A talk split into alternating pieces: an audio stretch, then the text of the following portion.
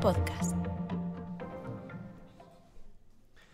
Bienvenidos a Grada 988. No descansamos en Navidad. Espero que hayan tenido unas muy felices fiestas, Nochebuena, Navidad y supongo que la mayoría, la mayoría pues están de vuelta a la rutina diaria, pero claro, en estas jornadas que son un poco especiales porque ya está la vuelta de la esquina fin de año. Esperemos que un fin de año normal o no, ya veremos lo que pasa esta semana. Nosotros este fin de semana no tenemos partidos que analizar, salvo que les guste mucho la Premier League, que eso no descansa nunca. Y también podremos analizar si aquí en España deberíamos hacer algo algo parecido o no. No tenemos ligas, no tenemos casi competiciones, pero yo creo que es un muy buen momento para echar la vista atrás y darle un repaso a lo que hemos vivido en este año 2021 que se nos escapa de las manos, que está ya en su recta final. Vamos a comenzar este Grada 988. No hemos tenido partidos, pero nosotros tenemos las mismas ganas que siempre. Empezamos.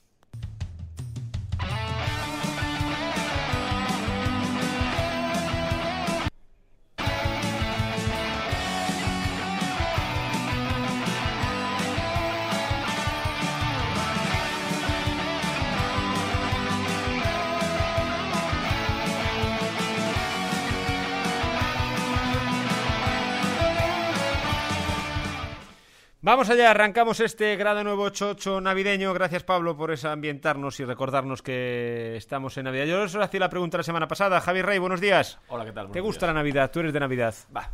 Eh, sin más. Sin más. Tiene sus cosas buenas sus Tiene cosas cosas buenas. Tú ya sabes que yo soy un enamorado de la Navidad, pero entiendo que hay de, hay de todo. Shai Blanco, buenos días. Muy buenos días, Jorge Ro. Ya sabemos que te gusta la Navidad. Tienes el arbolito montado, las bolas en su sitio, todo perfecto. O sea, Tengo- ahora, no te- invitas a tu casa ni Sabe- tal. Bien, bien, pero seguro que es una decoración maravillosa y tal. Lo digo porque la semana pasada también preguntaste si nos gustaba la Navidad. Claro, como buen enamorado de la Navidad, Sergio Claro. puede preguntarlo Claro. casi cada día del año. ¿eh? Claro. De hecho, eh, he de decir que tengo unos amigos que montan el árbol a- en noviembre más o menos y lo desmontan en marzo. Así que, ¿sabes? ¿Eh? Llega un punto de poco, les falta poco para enlazar. Bueno, ya. a ver, caballero, ya poco le falta. ya. Sí, exactamente, exactamente, exactamente. Sí, hombre, a este paso como los papanueles esos que quedan colgados todo el año, ¿no? De la ventana, que a veces no sabes si entran a robar o, o están escapando. Bueno, y, y algunos, y algunos que acabamos la Navidad y parecemos Papá Noel. Y no. Eso ¿eh? también. Y, no hay- y- y tenemos que entrar por la ventana. Oye, chicos, os preguntaba si sois de Navidad. ¿Vosotros sois de los que, como no hay deporte, os tragáis el Boxing Day? ¿Porque estáis desesperados de deporte o no? Yo, si estuviese en casa, sí, la verdad. Sí. O sea, lo que pasa es que este fin de semana no, no paré mucho. Porque estabas en Navidad, porque claro. estaba en Navidad, claro. Pero, pero si no, sí, sí, sí. Ya, ya. Aparte, ahí siempre hay buenos partidos. ya está, ¿sabes? Ayer estuve a punto de whatsappearte. Porque ayer yo sí estaba en casa y en el descanso del partido del, del City, del Manchester City, porque Javi Rey, para los que no lo sepan, yo siempre lo identificamos aquí con el Barça y con el Deportivo, pero es casi tanto del City como de sus equipos. Yo- a donde vaya Guardiola. Sin más. Sin más. Y ayer, arras- la verdad es que vi un resumen después. Los primeros 25 minutos fueron espectaculares. esp- eh, fue cuando te iba a escribir. Claro. Eh, Es decir, que después en el descanso dejé de verlo y después me enteré de cómo había evolucionado el partido. Pero sí, la primera media hora fue una cosa salvaje. Te das cuenta de que los equipos españoles van a, van a otra Ahora- cosa. Eh, a mí Guardiola siempre me, pareció un jugador bastante mediocre, eh, que solo jugaba para atrás. Quiere decir que tenía la suerte de tener a Kuman al lado, que trazaba, que era el que daba el pase largo para que Stoikov corriese la banda o se la llevase a Romario o tal, etcétera. Y como entrenador, me gustaría ver a Guardiola en un equipo medio normalito para ver qué hace. Porque Barcelona con el mejor Barcelona de la historia, Bayern con un equipazo increíble y con el City estoy convencido de que lo entrena hasta un entrenador de baloncesto. Pero, Pero bueno, pero- Viva Guardiola, magnífico. Por cierto, habla un inglés muy bueno y sabe mucho de idiomas, es cierto, estudia mucho. O- oye, lo del inglés no. vamos a ver, a ver si relativizo lo que voy a decir. Eh, digo que no, no tiene mérito aprender saber inglés. Lo tiene, por supuesto que lo tiene, ¿no? Pero a mí lo que sí me pareció muy interesante en él fue cuando fichó por el Bayern. Que sabía hablar alemán. Exactamente. sí, sí, sí, Cuidado. Mira, y esto me valdría para una anécdota. A mí me pasó con Guardiola en el parque, en el Villa Park, en Birmingham. Eh, jugaba España un partido amistoso. Y nosotros teníamos la coña de que Guardiola siempre llevaba un libro a las concentraciones, pero siempre era el mismo libro. Eh, no es cierto, ¿no? Sino teníamos la coña porque ni veíamos el libro ni tal ni cual. Decíamos, no, Guardiola siempre lleva el mismo libro. Ahora, ese día, que tuvo que ser en el año 99, sí, en el año 99, Guardiola salió a la zona mixta y se puso a hablar en inglés y aluciné. En eso le gané, me, me ganó Hombre, en ese momento, ¿no? Dije, hombre, es un tipo que realmente jugar al fútbol no juega, sino es un comodín, quiere decir, tal, pero, pero, pero es un chaval, un chaval despierto y, y listo. Mm, sí, yo creo que eso no cabe ninguna duda, ¿no?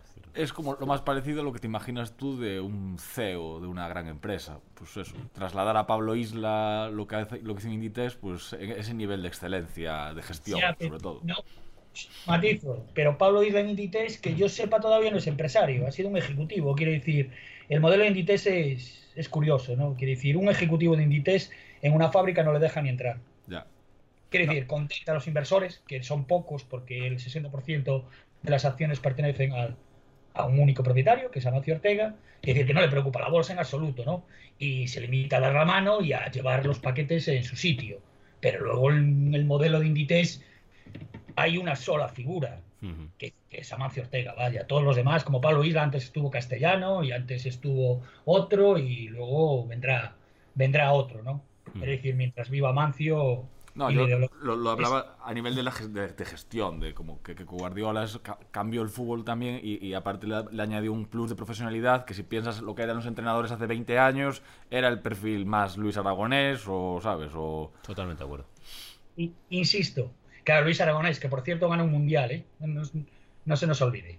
Eh, ¿Cómo un mundial? que- ¿eh? Una Eurocopa. Una, una Eurocopa, bueno, quiere decir, eh, Bueno, ¿de, de quién es el mundial? sí, Es como- decir, admi- admit- es admite la entrada, sí.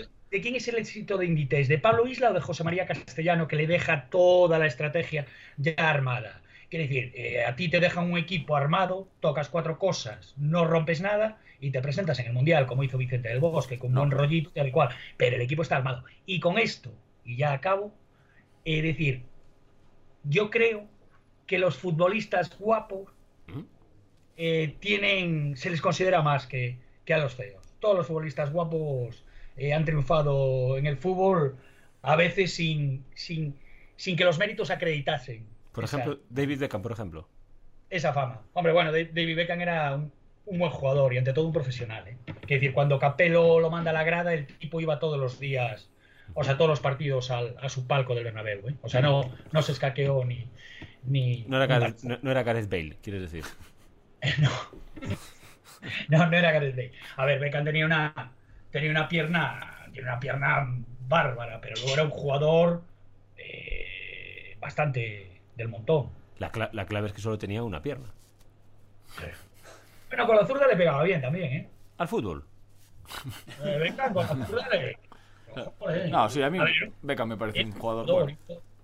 Pero, pero, es decir, el Manchester ganó cuando vende a Beckham y ficha No, a y, Cristiano. y- y voy a, y voy a decir más. Y voy a ser a, cruel con- a mí me gustaba Beckham, ¿eh? Pero Beckham sin saberlo, o sin pretenderlo, cambió la historia del Barcelona. Pues sí. Fichando Porque, por el Real Madrid. porque la porta quería a Beckham Ya en vez de y Ronaldinho. en vez de Ronaldinho. Bien. Claro, era feo. Cambiaba de carallo la, la cosa. Nunca mejor dicho. ¿Ves? Uno guapo y uno feo. ¿En qué consiste el fútbol? En jugar o en vender camisetas. Sí, sí, sí. sí que Bueno, fue. al final Ronaldinho vendió muchas camisetas también. Sí, sí. Y acabó siendo guapo. Claro. Lo que pasa, el problema de Ronaldinho fue que terminó muy demasiado pronto. Buah, tremendo. Es que lo de los futbolistas brasileños, eso es un capítulo aparte. Es decir, los Mauro Silva, que vosotros tuvisteis el privilegio de verlo, son rara avis en el fútbol brasileño. Porque ellos es verdad que cuando llegan a la élite, su forma de vida, su forma de vida de... po- Posiblemente de- no sean los tíos más organizados. No, a lo que voy, que, que ellos disfrutan de la vida, que es que ojalá pudiéramos los demás tener ese prisma también de la vida. Ellos disfrutan de la vida, entonces no entienden el, el sacrificio permanente. es decir, ellos siguen cumpliendo con su trabajo, con sus rutinas, pero siempre y cuando sea un orden de que les permita disfrutar de la vida, no sea una- un, un agobio mental, ¿no? Es que, a ver, han ido trascendiendo anécdotas de Ronaldinho en el Barcelona que eso en el fútbol de hoy en día es, es tremendo que pasase Claro. en, en un equipo de, como, como el Barça. De que era, lo normal era que se quedase en la camilla con la resaca. Y Romario. O sea, Y Romario los lunes. Ronaldinho no entrenaba. Sí, sí, y Romario anteriormente. Claro, pero Romario ya era un- un- el fútbol un poco anterior, ¿no? De Sí. los 90. Pero Ronaldinho ya hace lo mismo que Romario en, en el año en 2008, 2009. O sea que ya, ya estábamos más a- profesionalizados todos. Y Ronaldinho era, pues eso, como si te hablas de Zico, ¿sabes? Eh, O de- es, que, es que hoy, por ejemplo, el fútbol que está totalmente. Pues eso, te, te- memorizan la vida, no saben lo que haces al día a día, es más difícil hacer lo que hacía Ronaldinho porque te cazarían. Neymar es un poco un similar. Sí, y claro. Neymar también da la sensación de que su estela se está pagando mucho antes de lo que debería. de lo que debería por calidad. Exacto. Sí, Pero Sí. Neymar tiene la S que siempre para su cumpleaños está lesionado. Siempre, siempre. Todos los años. Sí, sí. Y yo creo que... A ver, es que y, eso- y eso yo- no y- es- yo, y yo creo que... Eso, un tío que cobra 30 millones de euros o no es serio. Es que un tío que cobra ese dinero puede tener más de un cumpleaños al año. Claro, sí, Es decir, no... ¿no? claro. Yo, yo tendría muchos cumpleaños cada año. Los cumpleaños de Ronaldo. Sí, ¿verdad? Los míticos cumpleaños de Ronaldo, que hay una canción de la Costa Brava. Ronaldo, Ronaldo ¿cuál de ellos? Ronaldo el, el- el El bueno. Es que Ronaldo el gordito dicen... Ronaldo yo- Naza- yo- Ronaldo Nazario. Yo, eh, ahora miento, ¿eh? yo creo que lo he leído, pero no puedo asegurarlo porque mentiría. Pero yo he leído o escuchado que llegó a comprar un piso encima de una discoteca en Madrid y que tiene un ascensor privado que lo comunicaba con la discoteca. Me parecerían. O sea, dentro de su leyenda, yo creo que puede. Sí, A mí sí. me parece una, pos- una postura lógica. Es como si el dueño del bar eh, compre el primero para que no lo fundan a multas. Sí, Exacto. A mí me han contado, eh, y esto no voy a decir nombres para que no tal. Hay una persona en Ourense A ver. que durante el confinamiento vi- bebía enci- vive encima de un bar.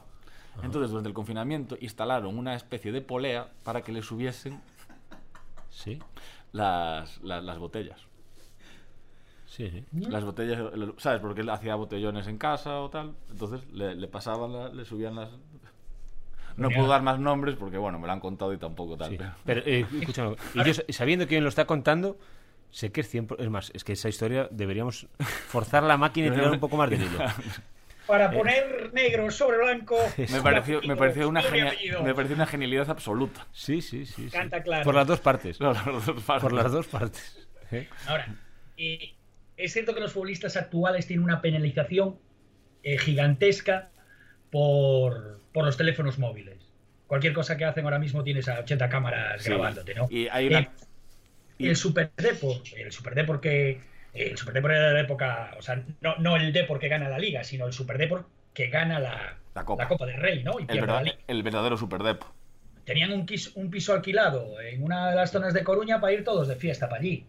Para que no lo viese la afición, ¿no? Para que no, Claro. para que no hace un Tristán como después. No, a ver, Eh, a ver, lo de Tristán es un caso eh, excesivo. Y de hecho también Tristán entra en la categoría de talento que se, que se pasó demasiado pronto por culpa de su mala vida. Porque realmente Tristán tenía fútbol para haber sido mucho más importante de lo que fue y ya fue importante.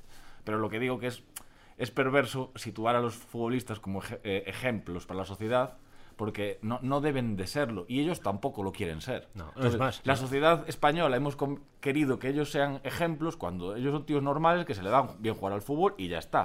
Es que ellos. Cuando se criticó, por ejemplo, perdón que te corté, Sí. cuando se criticó a Xavi Alonso, por ejemplo, por, por ir borracho celebrando la Eurocopa. Es en plan, joder, es que es normal. ¿Quién, quién no haría eso? No, no, es que probablemente. no, es que hay niños tal. Bueno, ya. Pero es que, es que- es que proba- probablemente lo estaba criticando gente que estaba viéndolo por la tele borracho. Claro, pero aparte es que ellos tienen todo el derecho del mundo. ¿Cómo no van a tener el derecho del mundo después de ganar una Total. Eurocopa a, a no toma- a tomarse unas Total. Pero ahí la clave. Bueno, la, la- la clave Ganar una copa y que hago el autobús, vaya. Claro, por eso digo, no, es que hay niños viéndolos en plan, bueno, pues tendrás que explicarle tú a tus hijos que el alcohol es malo hasta cierta edad, que no sé qué, y que Xavi Alonso no tiene que ser tu ejemplo. Totalmente. Es, es que la clave. la culpa es de los padres. La clave, la clave es dado tú, Javi. La clave es que los futbolistas, que también lo hacen egoístamente, yo lo entiendo, les gusta ser referentes mientras no son megamillonarios y luego les gustaría ser anónimos. No lo pueden ser, pero eso no es un problema suyo. Y tú, tú eres el que debes de de discernir que te puede encantar el fútbol, Claro. puedes tener pósters de futbolistas, pero tu obsesión no debe ser intentar ser futbolistas. No, Cre- y- creo yo, ¿eh? Y aparte Creo es un ejercicio muy sano se- separar. eh, es lo de siempre dice, ¿se puede leer a un escritor porque sea fascista? Bueno, pues yo creo que sí. O sea, y, pues, y el futbolista te puede encantar el, el- como jugador y luego parecerte un botarate como persona. Que es lo que me pasa con Xavi, por ejemplo. Xavi es el mejor futbolista español de la historia y a mí como persona realmente siempre me ha caído mal. Totalmente. Pero bueno, pero es una cosa, es Xavi- una cosa mía. Es que, son, ¿sabes? es que son compatibles. ¿Sabe tu entrenador? Sí, sí, a mí Xavi me- no me, no, nunca empaticé con él. A mí tampoco. Mira, Pero, pero, pero, pero ya ves, o sea, no tengo ningún problema por eso. recuper- recuperando lo de Guardiola, un tipo que sí sabía de fútbol, o bueno, sabía un poco bastante de fútbol, que era Luis Van Gaal, es el tipo, si, si os fijáis, que cambia el eje del Barcelona. Es él el que sienta a Guardiola para darle la manija del equipo a Xavi. Y el Barcelona mejoró notablemente, ¿no? Es que- Ya para, para concluir con mi, con mi exposición, ¿por qué no me gusta Guardiola? Vaya, o sea, no me gusta, tampoco me disgusta, pero me parecía un jugador comodín, no, no, un- no una figura. O sea, Hombre, nunca le he visto un que, es pase. que Xavi al lado de Guardiola, es que Guardiola al lado de Xavi es, No, no, no, no, es- no, no, no, no, Xavi. no- no está ni compa- Es que yo, a Xavi- yo a Xavi solo lo comparo con Iniesta. Es decir, no hay... en, en España sí. Claro. ¿No? Decir, no sé... Sí, y aún así creo que está Xavi por encima de Por Iniesta. encima de que Iniesta, también. también estoy de acuerdo. También estoy de acuerdo. Es decir, ¿Qué pasa? Que Xavi es fue de explosión tardía. Xavi estuvo a punto de irse del Barcelona. Es decir, no- Y era la cosa que no eran compatibles. Y ya no era que joven. se decía que Xavi y Iniesta no podían, no podían jugar juntos. Claro, exactamente, exactamente, exactamente. Oye, pues vamos a empezar con ese resumen del año, si os parece. Eh, una- un detalle.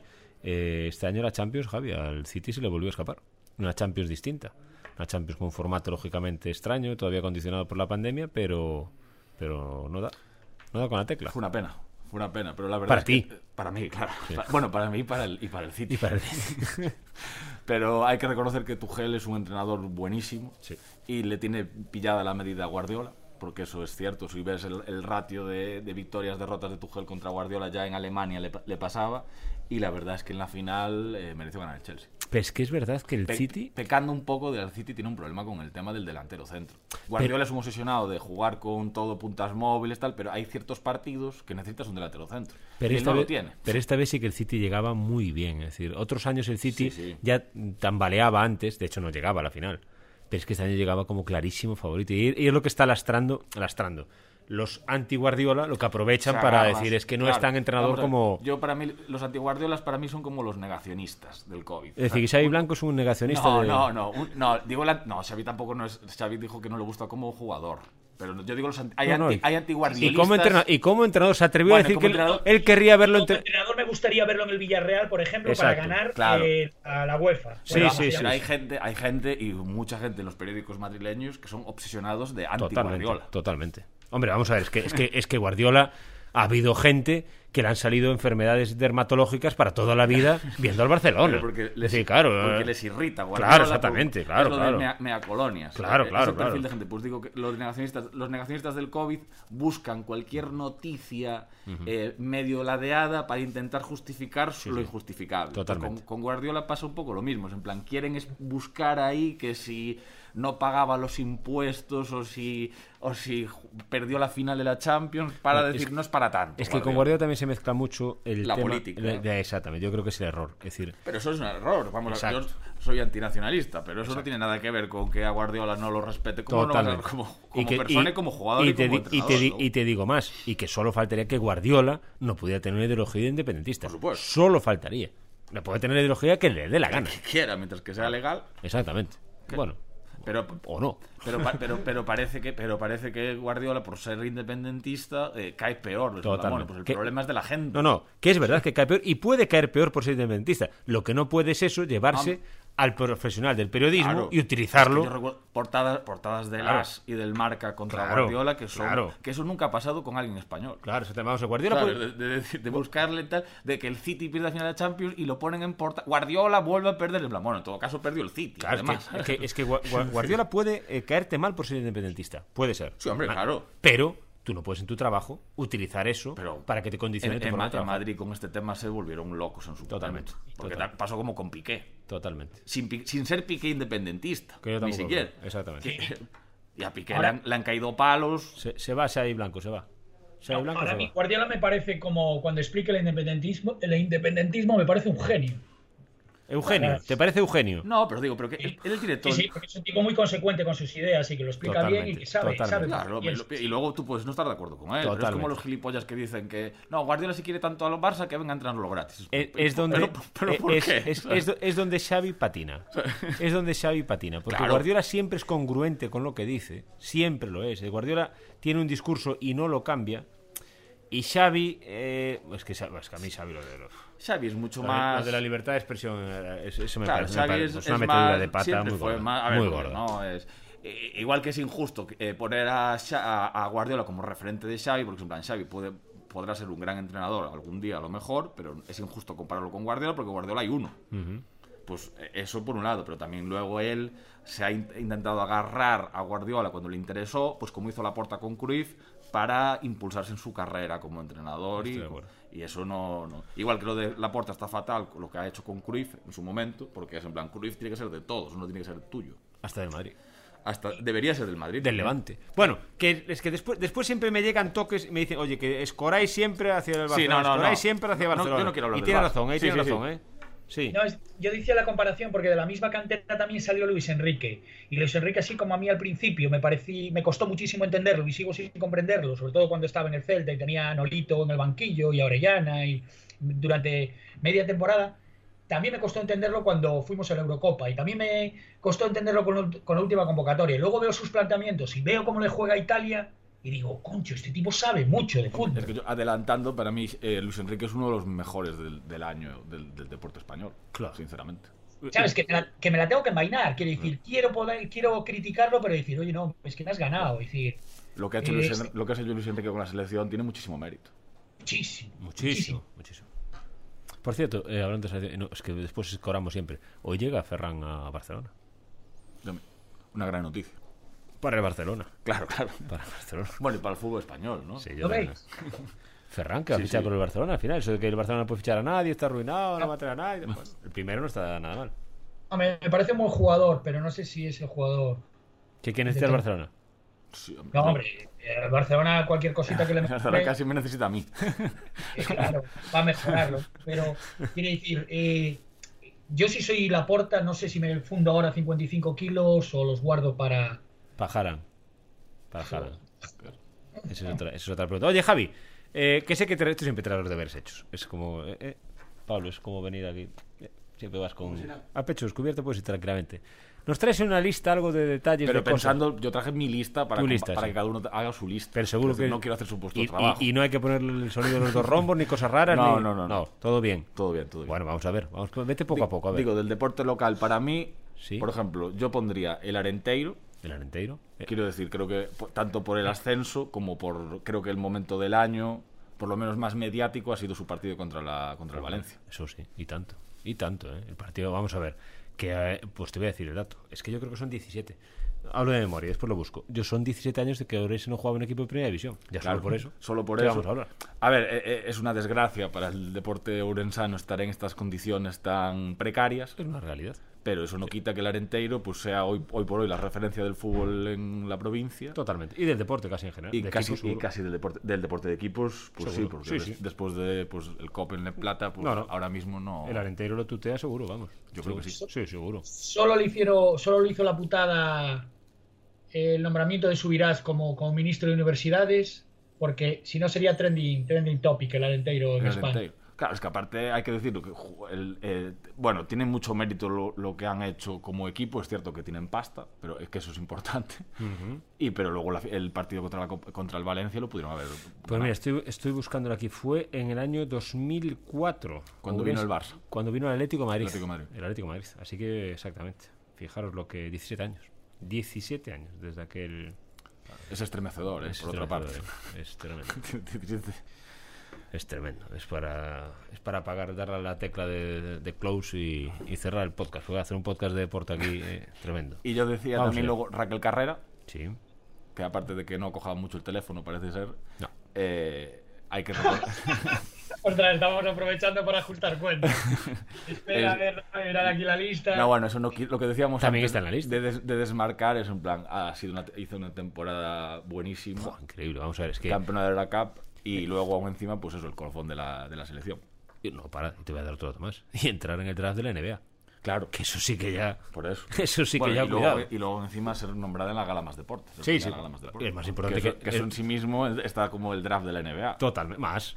Más. Más porque la gala ya te has llevado el premio. La NBA veremos si juegas. Claro. Es, es bastante más, ¿no? Claro, ¿Eh? sí, sí. Que eso ya, ya lo hablamos alguna vez, pero hay que hacer un podcast solo de la gente que va a la NBA a, a- a sostener la toalla. Sí, sí, exactamente. Bueno, ese, ese tema me apasiona. pero Raquel... Sí. Con la gana en los deportes siempre es más difícil triunfar en tu pueblo. Eh, Fraga estaba obsesionado con Mariano. Siempre decía, dígale a Mariano que tiene que ganar en su pueblo. Claro. Y Lores le ganaba a las municipales, y Lores le volvía a ganar a las municipales. Ganar en tu pueblo... Es más complicado. No, ahora- pero, pero ahora sí que, y hablando en serio, Raquel Carrera me parece un... uf, un Una gran- una gran noticia Un para el deporte. espectáculo deportista. Una gran noticia sí, para el sí, deporte sí, sí. hace... Ahora todavía tiene que consolidarse, claro, porque tiene 19 años, creo que tiene ahora Raquel Carrera. Pero, pero claro, es que lo que ya está consiguiendo con esa edad No, no. habla de una deportista que puede marcar una época para el deporte urensano ¿cómo lo me refiero siendo una referente nacional y por tanto marcaría historia por el deporte orensano. Y fue, una, chica que- fue mala suerte el- el- en el tema de los Juegos Olímpicos, porque Total. tranquilamente podría haber eh, tenido una, med- una medalla. No voy a decir más, es que mm, bueno, no sé, los Juegos Olímpicos, la- lo de lo de este año bueno, no voy a, no voy a seguir. Y después yo Sí. pondría a Carlos Canal. Carlos Canal. Y, y las ganas que tenemos. Porque Raquel Carrero, yo creo que todos tenemos claro que, hombre, salvo que tenga una desgracia con las lesiones, su carrera está consolidada a máximo Hombre, nivel yo, creo que sí, A máximo salvo, nivel salvo una lesión. Exacto, estamos- las pintas que tiene como jugadora es para, para consagrarse. en para la- estar en la todos los años en la élite. Y yo creo que Carlos Canal es lo que necesitamos ver. Ver que, Claro, que se puede que consolidar en un deporte tan difícil. A mí Carlos Canal me hace... El ciclismo es muy complicado. Es un deporte muy complicado. Eh, estar en la élite del ciclismo y a los hechos me remito. Es que al final es, cuesta mucho porque son muy buenos. son muy buenos y en Galicia pues el ciclismo, bueno, lo que comentó él, cuesta más ser gallego. O sea, siendo gallego cuesta más meterse en la élite, porque por- tal como está montado el negocio ahora mismo es así, por desgracia. Y a mí me hace mucha ilusión verlo en el Euskaltel, la verdad. A mí también. Y además eh, con- eh, compitiendo con una generación que es de las mejores de la historia Claro, aparte es eso, el Va a ser de las mejores de la Claro, historia justo es un momento, es un momento, suerte. es un momento muy bueno para Carlos Canal meterse ahora mismo en la élite porque el ciclismo está en una época expansiva. Va- Ha tenido años bajos, pero ahora mismo, pues con la generación, pues eh, de bueno, de Pogacar y, y todos los holandeses y belgas, Sí, Van de Poel. claro, es, es para. Yo la verdad tengo muchas ganas. Ebenepoel.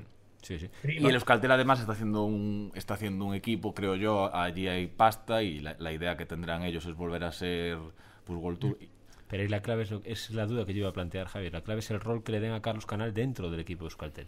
Que es la duda que yo me puedo plantear. Yo, cuando hablamos aquí muchas veces de tener un equipo gallego, es que ahora mismo eh, Galicia podría tener un equipo del nivel del Euskaltel que no es UCI Pro Tour. Es decir, No, es- claro, es- es, es la- el, escalón, para an- es el, escalón, an- el escalón anterior. Exacto, para que la gente lo entienda, eh, uno es la primera división, esto es la segunda división. Sí. Eh, que ojo, segunda división compites con los mejores, ¿eh? No, no, me claro, refiero. claro. Pero que un equipo gallego podríamos tener una misma Sí. categoría, com- categoría de, del Sí, sí. Euskaltel, y Carlos Canal sería jefe de filas, prácticamente. O sin, ca- o sin No, se- prácticamente. seguro que sería Claro. jefe de filas. El Sacobeo con Mosquera sí lo era, ¿no? Era Pro Tour. Sí, era Pro Tour, claro, era Pro Tour, sí, sí. Eh, eh, sí llegó a correr el Tour, sí llegó a correr, el Jacobeo llegó a correr el Tour. Bueno, Creo que sí. Ahora tengo alguna duda. Mm, ahora llego a tener alguna duda. Claro, es que en España creo, yo creo que llegó a haber cuatro equipos Cinco. Tour. Cinco equipos Tour, ¿verdad? Llegamos a tener cinco. Claro, Y ahora solo hay uno. Claro, eso, es- eso es lo que. Bueno, y, y uno eh, sin referentes españoles. Porque el Movistar Bueno, no es capaz de tener estrellas por Eh, encima. est- están, en, están en eso, están en un proceso de reconstrucción. Y... Pero llevan ya demasiado tiempo, no son No, capaces el, de. prole- el problema que tiene el ciclismo español es que no puede ser que el, mejo- eh, que, el que más. eh, las- la esperanza para una etapa en el Tour no puede seguir siendo Valverde. Increíble. Bueno, Hombre, habla, habla muy bien de Valverde, Para con etapa- 41 años el tío tal, pero no. no para una etapa en el Tour y para los Juegos Olímpicos, no Y lo para los Juegos Olímpicos, no lo recordemos. claro. ¿Que ¿Lo tienes ahí apuntado a los Juegos Olímpicos o eso no va en la lista de hoy? De, de- Puse a protagonistas de los Juegos Olímpicos. Ah. ¿Y ahí, Orensanos? Orensanos. Claro, Raquel Carrera y Tamara Echegoyen. Estuvo muy Echegoyen. cerquita de repetir medalla de Tamara También fue Echegoyen. mala- una fue pena. mala suerte lo Una pena. La última, la última regata se escapó. Es que vela, también es otro deporte que es muy difícil. Sí, y, boni- y muy bonito de ver en los Juegos Olímpicos. No sé en el día a día, pero en los Juegos Olímpicos es muy bonito la pero es puntuación. muy difícil. Muy es difícil. Sí. Porque en un. En, en- bueno, lo que les pasó, que en, una manga se te puede. ¿sabes? Están muy igualados. hay- ahora mismo están muy igualados y vamos. Sí, bueno, me- también digo una cosa para los deportistas, con lo que han pasado de los deportistas olímpicos, ¿no? los deportistas de élite, que se juegan tanto en deportes como la vela, ir a unos juegos o no, porque lo hablamos aquí en otros podcasts, el futbolista el jugador de baloncesto no vive de ir a unos juegos olímpicos.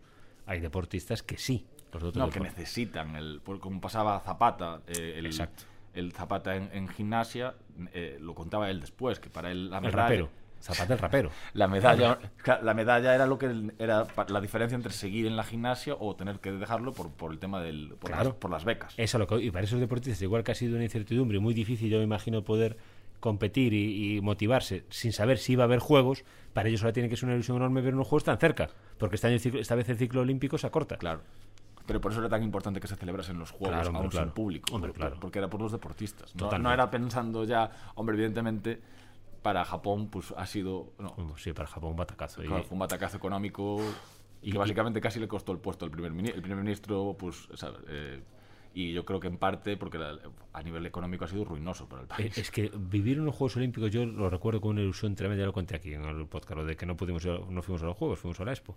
Pero vivir unos Juegos en directo tiene que ser la leche, Pero claro, es una vez. Fijaros el tiempo que ha pasado. No ha vuelto. no Que es otro melón por abrir. Si España volverá a tener unos Juegos Olímpicos o no. Parece que Madrid quiere ser otra vez candidata. Sí, hombre, yo creo que al final, por, por insistencia, Madrid lo acabará consiguiendo. Pero, pero tú imagínate. Serán antes de invierno. Pero, tú imagínate los de invierno o los que sin público. Claro. Es que ha tenido que ser durísimo para Japón. La ilusión de tener unos Juegos Olímpicos en casa y tener que hacerlos a puertas No, aparte, económicamente es una ruina. Claro, es que lo bonito de los juegos es eso. Yo lo veía. La imagen, yo no, no, me- no soy de los que vea el primer día, ¿cómo se llama? El paseillo, el, Sí, la, la, la inauguración. Desfile. el desfile, el inaugural. desfile inaugural ni incluso no lo veo, no es algo que me, me guste. Pero entiendo que para un deportista es algo precioso. Y, ver los vídeos, claro, la imagen, Sí, no. el- claro, un desfile sin público. ¿Para quién desfilas? Claro. Pero, pero, pero, pero por eso era importante hacerlos Sí, aún sí. así. O sea, Hombre, claro. Aún así era importante. Y yo los disfruté mucho, los Juegos Sí. Olímpicos. Sí, hombre, pero los juegos casi todos son una ruina con público o sin público. No, mira Grecia, que casi le cuesta Sí, pero mira Barcelona. el Partenón. Barcelona cambió una ciudad, ¿eh? Claro, pero Barcelona, eh, Barcelona fue listo, Maragall, joder, y cambió el modelo de ciudad. Cambió una claro. ciudad. Estructuró una ciudad. Ahora, yo estoy convencido de que si lo haces en Madrid, eh, nos pasaría igual que Grecia. Y, bueno, Japón nada, porque Japón no contó con público, ¿no? Eso Claro. es. Es decir, eh, yo supongo que Japón se vio obligado a, pandar con los juegos por, para, para- por, por la multa. Claro, claro, bueno, claro. bueno, nos lo explicó. Yo recuerdo que en el confinamiento eh, entrevistamos al seleccionador nacional de, de baloncesto, que es del barco de Valdeorras. Y él está, entrena- él está entrenando en Japón. Y él tenía claro que los juegos se iban a celebrar. Él, su, pa- uno de sus patrocinadores, creo que nos decía que era Toyota. Toyota es uno de los patrocinadores también de los juegos. Y nos decía que es que los patrocinadores no iban a permitir que no hubiera juegos. Claro. Porque son miles y miles de millones de euros, de dólares en ese caso, que se han gastado claro. que se han gastado. Entonces no pueden perder eh, esos patrocinadores esa cantidad de dinero. Los juegos tenían que celebrarse sí o sí. Ahora, es verdad que hubo momentos en los que la pandemia yo que tuvo dudas para todo el mundo si Sí, se no. iban a celebrar o, o no. El gran protagonista de los juegos fue la pista de atletismo. También. La... La pista, la pista, la pista. Es una pista rapidísima. Que el atletismo también está otra vez volviendo. Bueno, iba, iba a decir una cosa, ya que estés hablando de la pista, es más que rápida y, la, y el forzo de salto. También. Porque tuvimos a Ana Peleteiro. Y Yulimar Rojas, que claro. Cuidado, pero Ana Peleteiro es una medalla para la historia del Claro. deporte gallego. ¿eh? Sí, sí, sí. sí. Estaba, el- por cierto, estaba el día 20... El 23 estaba aquí en Ourense, Ana Peleteiro. Me encontré con ella paseando por el Parque San Lázaro. Debe ser que le gusta esta ciudad. Ana Peleteiro, que por cierto, recordar, ahora en el mes de febrero, Campeonato de España absoluto aquí en Ourense, en la pista de, de Sporense. Javi, lánzate al siguiente capítulo. ¿Qué tienes por ahí apuntado? Pero no decís vosotros. No, no, yo, yo prefiero escucharte. después te diré yo. Yo tengo algunos, los míos son mucho más sencillos. Yo en Galicia eh, pongo a, a Teresa Portela. Sí. Ah, ah, entonces creo que ya te pisé el, te pisé el folio. Yo creo que Portel. Adrián Ben también. Adrián Ben. que no quiso venir a correr a San Martín. Le, le tenía miedo a. Le tenía miedo. Eh, yo lo digo que Teresa Portela realmente, eh, pues que fue, fue un broche, ¿no? Aparte es una historia que en sí misma ya parece un guion. Conseguir, en lo- eh, creo que son a, lo- a sus, en sus quintos juegos la, su primera medalla y que corona una carrera que para mí que es de las mejores del, del deporte gallego. Pues yo creo que debes tirarte y traerlo algún día aquí al podcast. Tú tienes contacto ahí. Tienes hermano, Javi. Eh, y, y contando con, pues a la altura para mí casi, pues hombre, no digo David Cal, pero bueno, sí, o sea, entre los grandes nombres de... David Cal, cuidado. No, hombre, David Cal será el, Cuidado. David Cal será el David primero. Cal, David Hombre, Cal. es que, es que David estamos Cal, hablando cuidado. del mito, mito, ¿eh? Es que Claro. mito, mito, mito. A mí, David, a mí David Cal me parecía apoteósico. Es decir, es que David Cal no iba, es que David Cal ganaba. Yo recordaré siempre esa carrera en la que estaba fuera de plano. Que Sí, estuve- sí, yo creo sí, que sí. estábamos todos pendientes de la carrera. Yo Sí, creo que sí, esa sí, carrera sí. la vimos todos en directo. Sí, la vimos todos en directo. Y de repente él iba sobre las aguas, es decir, eso, esa canoa iba por encima del agua. Era una cosa increíble. Cómo venía ese hombre. Para... David Cal a mí me emocionó muchísimo siempre ver- verlo competir. Y claro, es una leyenda. Yo, yo creo que David Cal es una leyenda del deporte español. Por el número de medallas y por lo que ha hecho. Son Por- cinco, ¿no? Cinco medallas. Cinco medallas, aparte es que hay pocos deportistas. Bueno, lo consiguió era Cravioto. Cravioto. Eh, mira, yo entrené una vez, entrené, bueno, entrené. Fui a hacer un reportaje, iba a la barca de Suso Morlán al lado de David Cal. Y yo, mi desconocimiento del piragüismo y, y el remo eh, era casi absoluto, ¿no? O sea, Ramos Misioné, que había sido olímpico, sí, sí, olímpico. Eh, Luego, bueno, los, los cuatro que había en Galicia, etcétera. Mi desconocimiento era absoluto. Pero con lo que aluciné es con la técnica que necesitas para ir en la canoa. Claro. Es un Y- deporte y por la dificilísimo. rodilla, y, y de, de tal, digo yo, joder, no se cae el tío. Y aparte va, o sea, a mí me, me, me dejó Sí. increíble, ¿no? Pero bueno, yo creo que Teresa Portela la- Claro. ha sido ha, ha culminado, es muy, es muy bonito, la verdad. Claro, Sí, ¿qué, sí. qué- qué pasa? Que es eh, eh, deportistas que vayan a los juegos, hay una lista, pero claro, que sean medallistas permanentemente en los juegos, eso estamos hablando ya de Claro. un nivel. Y ojo con ese deporte, ¿eh? porque el deporte de David Cal no, es, no, no son deportes, a ver si me entienden otra vez.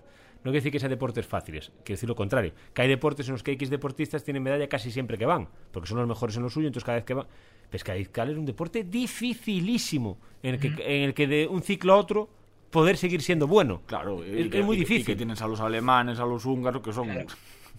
Fíjate el tío, porque él prescindía de todas las competiciones y se centraba solamente en la Olimpiada. Ahí de voy. ahí su reclamación de la pasta, que se- al final se la acabó poniendo a la Diputación de Pontevedra, para poder entrenar con calma y solo centrado en la Olimpiada.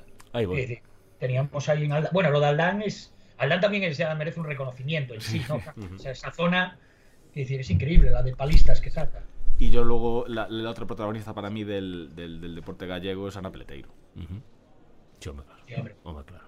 Porque realmente conseguir medalla, en atleti- medalla olímpica en atletismo es muy difícil. Sin ser favorita para conseguirlo. Es decir, estaba, todos queríamos creerlo porque es Ana Peleteiro, pero hay que rascar esa medalla y como Claro, la es rascó. que ¿eh? ella conseguir, o sea, igualar tu marca, tu mejor marca en los juegos, o sea, era la clave para poder pelear por la medalla. Mm. Hacer, hacerlo eso en una final olímpica tiene mucho mérito. Ujú.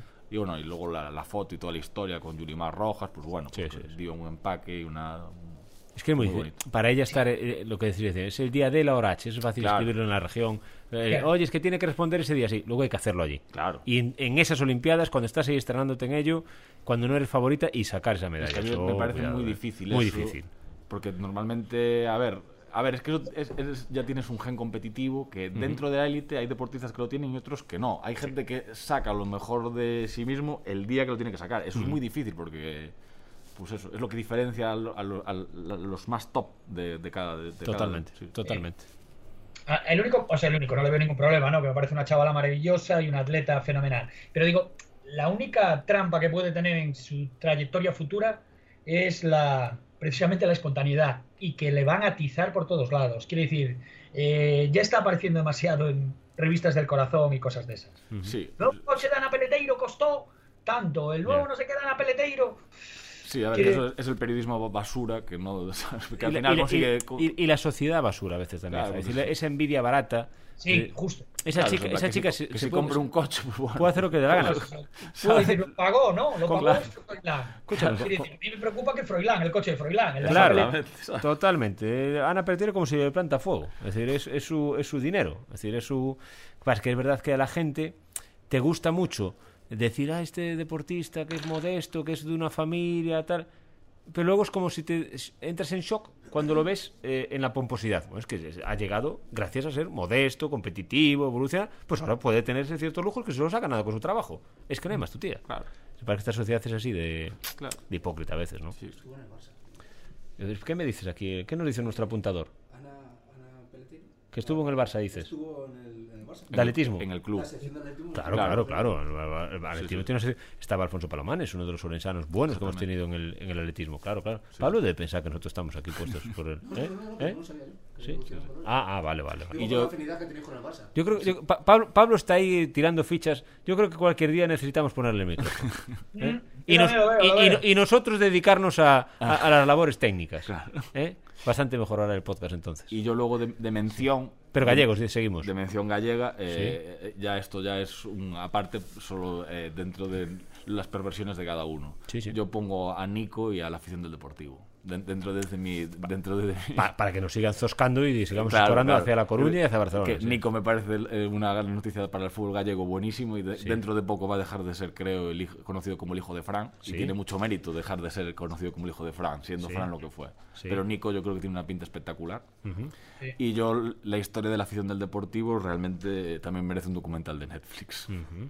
No, no, eso es. Porque eh, pensar que estás en segunda división B y tienes a 15.000, 18.000 personas de- en una ciudad de 200.000 tiene mucho mérito. Es ese sentimiento más, más, más sincero y más inexplicable eh, desde la aparición de Fátima. De verdad, es es inexplicable. Dice, "Pf, Claro, es Y que bueno, es- el partido contra la Cultural fue bastante bueno, ¿no? Pero, el- No, pero es, es de- eh, y tiene de masoquismo, ¿sabes? Contra el Sanse. Porque, Eh, porque, Xavi, este año por lo menos ganamos. Pero el año pasado, pero el año pasado yo recuerdo estar viendo los par- Ganamos, Bueno, ganamos. ganam- ganamos los Sí, sí, partidos, más o me menos. gusta. Pero es que el, el año pasado ni siquiera. Estábamos en segunda B y ni siquiera ganamos los Pero partidos. escúchame, escúchame, pero, pero ¿a quién? ¿A quién? Eh, voy- ahora, ahora, espera, Ey. voy, voy a hablar también en, en- sí, sí, Y quiero reconocer con carácter re- retroactivo también a la afición del Celta. Ajá, para, ¿Y para, veis para por que, para que no nos quemen vivos, sigue, Porque sigue. el día que llevó a Barreiro, Ajá. el Mariachi, cuando el Depor jugó contra el Celta B, sí. quiere decir que nos han valorado como equipo rival. La indiferencia sería lo peor que nos podía pasar. Y ya, ole, la afición del Celta por llevar el mariachi y por putearnos eh, Pero es curioso porque en, Ah. en- en Vigo, iba a decir en Celta, en Vigo, en Vigo estaban más preocupados del Deportivo que viceversa. O sea, hay más preocupación en Vigo por el Depor que en Coruña por el Celta. Sí, hombre. Sí, sí, sí. Bueno, a mí cuando el Celta B gana en Riazor ahí me, me, me Hombre, eso escoció un poquito. fue de, de los momentos duros como, como aficionado. Pero, estáis, estáis, porque puedo decir estáis, sí, sí, estáis jugando con la Liga del Celta B, claro. sí. Ya, ya, ya, ya. Pero bueno, por lo menos este año bien. Pero le ganáis, Pero- ver, ganáis, Este año sí 5-0. le ganáis. Sí, pero con una afición de Champions, tío. Claro, sí, claro, sí, claro. Que no Hombre, quiero ser el Getafe, quiero ser el Depor. Claro, que la historia del la historia del partido de juveniles que se, que se batió el récord en Riazor de toda la historia de la bueno de la UEFA de juveniles. Sí, sí, sí, sí. ¿Eso quién? Sí, ¿Sabes? sí, no, no. No, no, sí, eso vamos. no. Es algo inexplicable. Sí, sí, sí. sí. Bueno, Xavi, ¿tú tienes algún personaje gallego? Yo tengo uno también, ¿eh? Ya sabes que yo os dije que los, he ido soltando. Sí, bueno, yo, te- yo tengo uno. Mi personaje del año del deporte gallego, sin duda alguna, es Ricardo Ramilo. Ricardo Ramilo. ¿Quién es? Descolocado. Sin duda alguna, Ricardo Ramilo. Yo iba a decir Ramiro Folla, pero ese fue de- No, ya- ese fue, otro- ese fue, ese fue- ese fue, vamos, sin duda alguna, del deporte gallego, de- pero de hace ya do- dos años. Bueno, deporte gallego o deporte nacional. mundial, o mundial incluso. ¿sabes? Bueno, mundial no, Sí. pero tendría que decir... ¿Sabes? El tío más mediático. Claro. Con un titular. Para mí, Bueno, un buen titular. Un buen título. yo os dije que yo, sabéis que siempre intento buscar ¿eh? Hay que, hay que traer a Ramiro Folla al podcast. a Ricardo Ramilo. Seguís sin, No. sin ubicaros. Bien, os voy a dar alguna pista.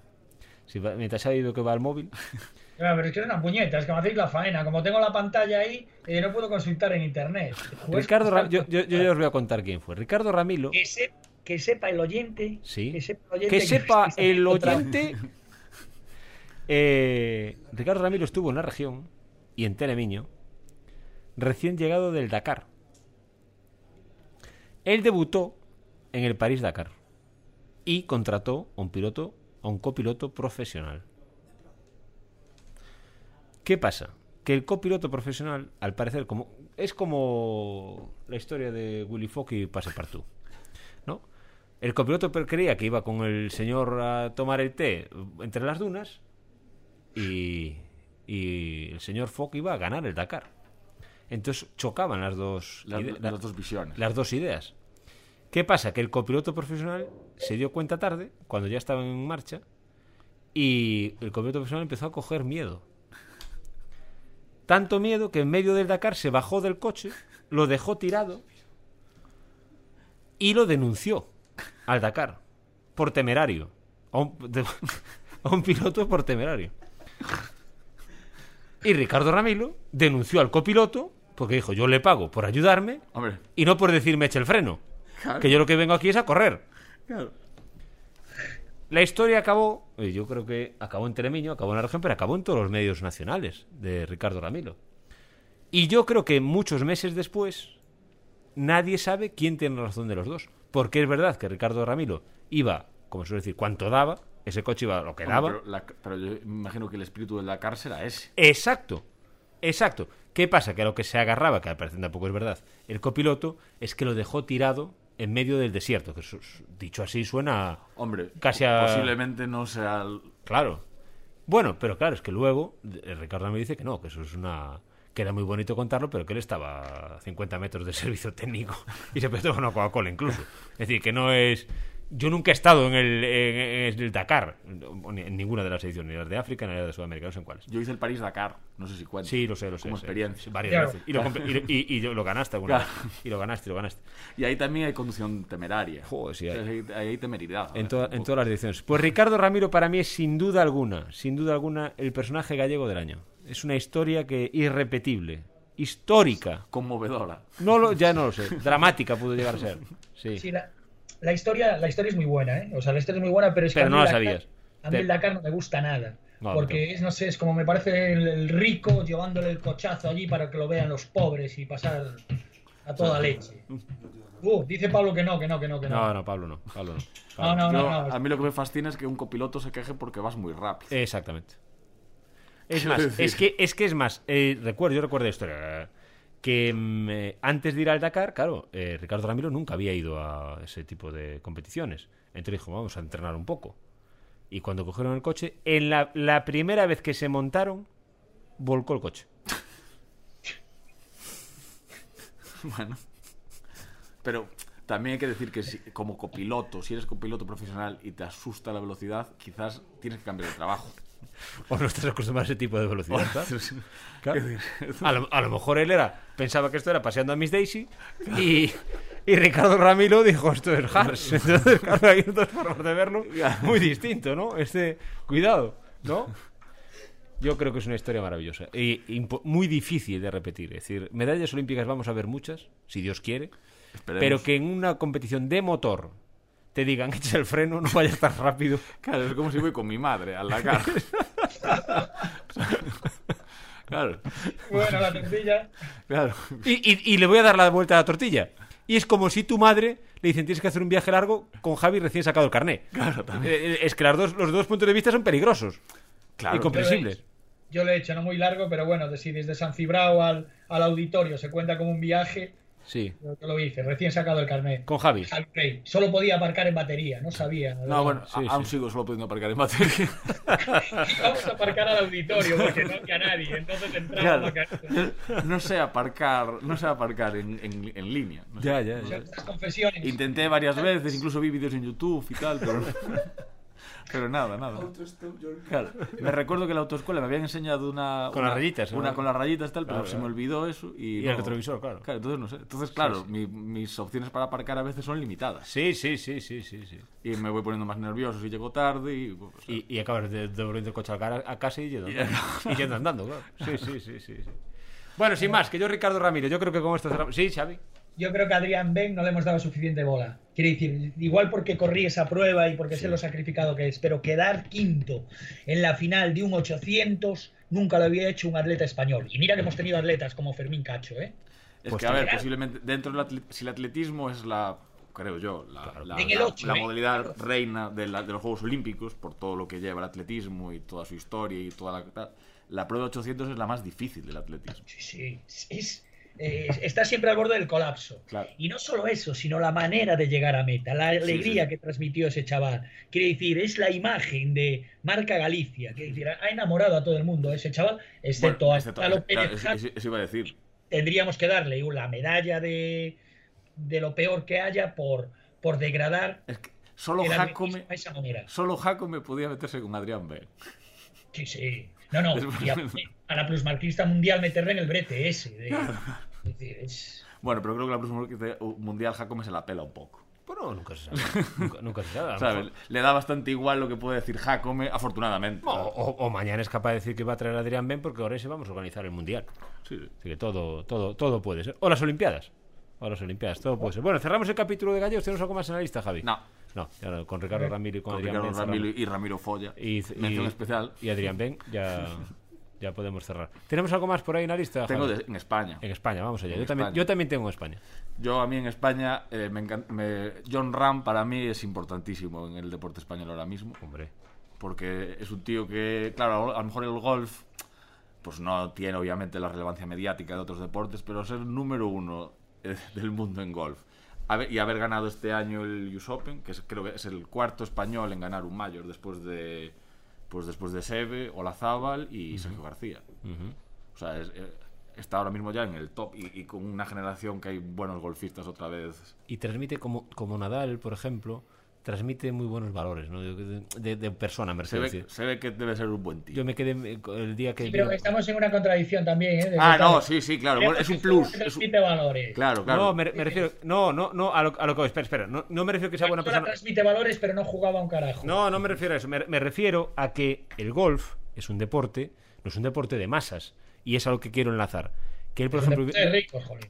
No, no lo sé. No, prácticamente... No, me- que, que Sebe Ballesteros tenía que saltar. O sea, bueno, era Caddy. Era Caddy tenía que saltar por la noche para poder entrenar. Claro, claro, lo- lo contamos con- Ostras, con- se tuvo que casar con la hija de Botín. No, no, no, no, no, le tuvo que un médico del que era Cádiz pagarle el primer torneo para ir a Estados Unidos. A Australia creo que había ido.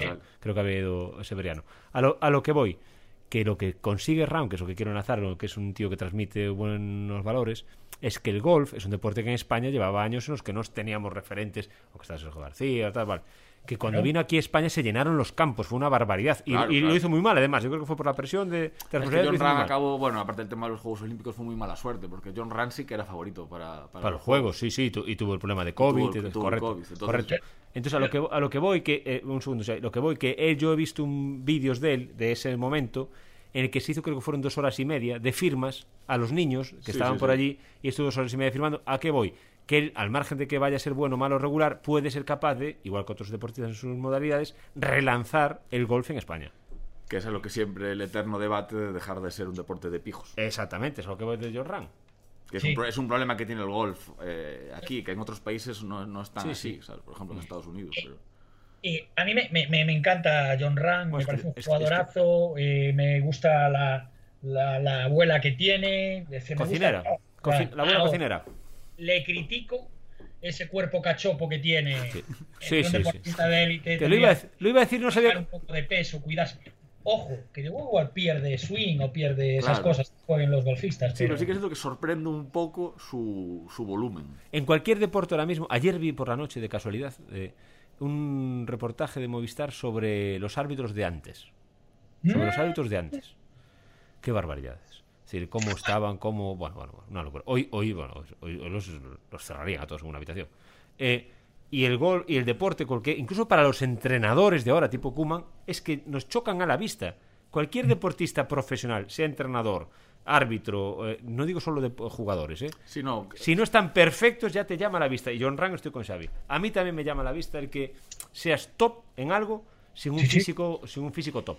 Sí, la verdad es que el físico está más para, para, para apuntarse al gimnasio de Lagunas. Y empezar- Él. Sí, sí, claro, el claro. mítico que, que lo ves, el mítico señor que lo ves apuntándose en enero. No, al al contrario, lo, veo, lo veo, lo veo en el gimnasio que vas tú de Ramón, pues haces ahí publicidad. Claro. Pero luego cruza el beca y se toma el pinche de tortilla con el. Bueno, eh, sí, sí, claro, claro. Claro, no- En no ese va con la en- barrita en- energética. En ese perfil de usuario, Claro. de usuario Sí, sí, sí. medio. Y, está, y estamos hablando de un tipo que puede dominar el golf mundial los próximos 15 años. Hombre, está en ello. sí, sí. está en Hombre, el, golf también tiene una, una buena remesa de buenos, de buenos deportistas, pero Ram sí que es de los buenos, buenos, ¿eh? Muy bueno. Ser, ser número uno Cuidado, del eh. circuito es poco. Uf, Cuidado. increíble. Cuidado, por cierto, Sebe también es un, re- un documental de los muy recomendables, ¿eh? La vida de, de Sebe Ballesteros es... uf, Lo vi ayer, lo está echando, está echando una Movistar bastante guapo. Es que es buenísimo. La vida de Sebe, a mí se me encantaba Sebe Barreno. Yo, yo conté que yo iba a la aldea con mis padres y me hacía un campo de golf allí en la finca de mi abuelo. Con un palo y una pelota de tenis. Y me encantaba Sebe Ballesteros. Cada uno. Sí, nunca he jugado al golf. Eso es lo más cerca que he estado.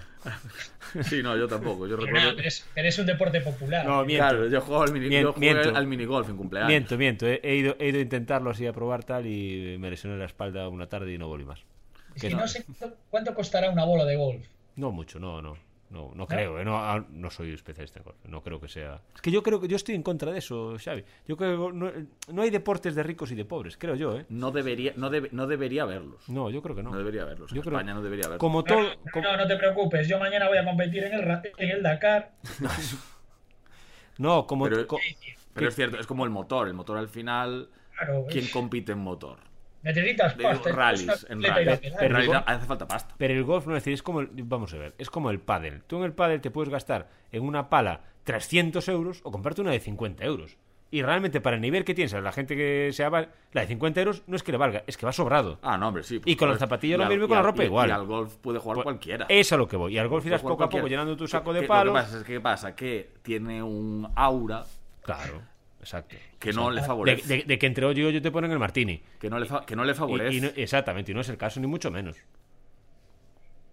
A ver, el precio de una bola de golf, de esas que utilizaría Jorge Ron con su talento, ¿Yo? 2,89 euros. 3 Sí. euros por bola de golf. Sí. Teniendo en cuenta que iba a embarcar 150 cada sesión, Claro, Sí. claro, te dejas una pasta. estamos hablando de 600, 700 Pe- pavos. Pero yo, yo, yo- es que vamos, yo nunca he jugado al golf, ya os lo he dicho.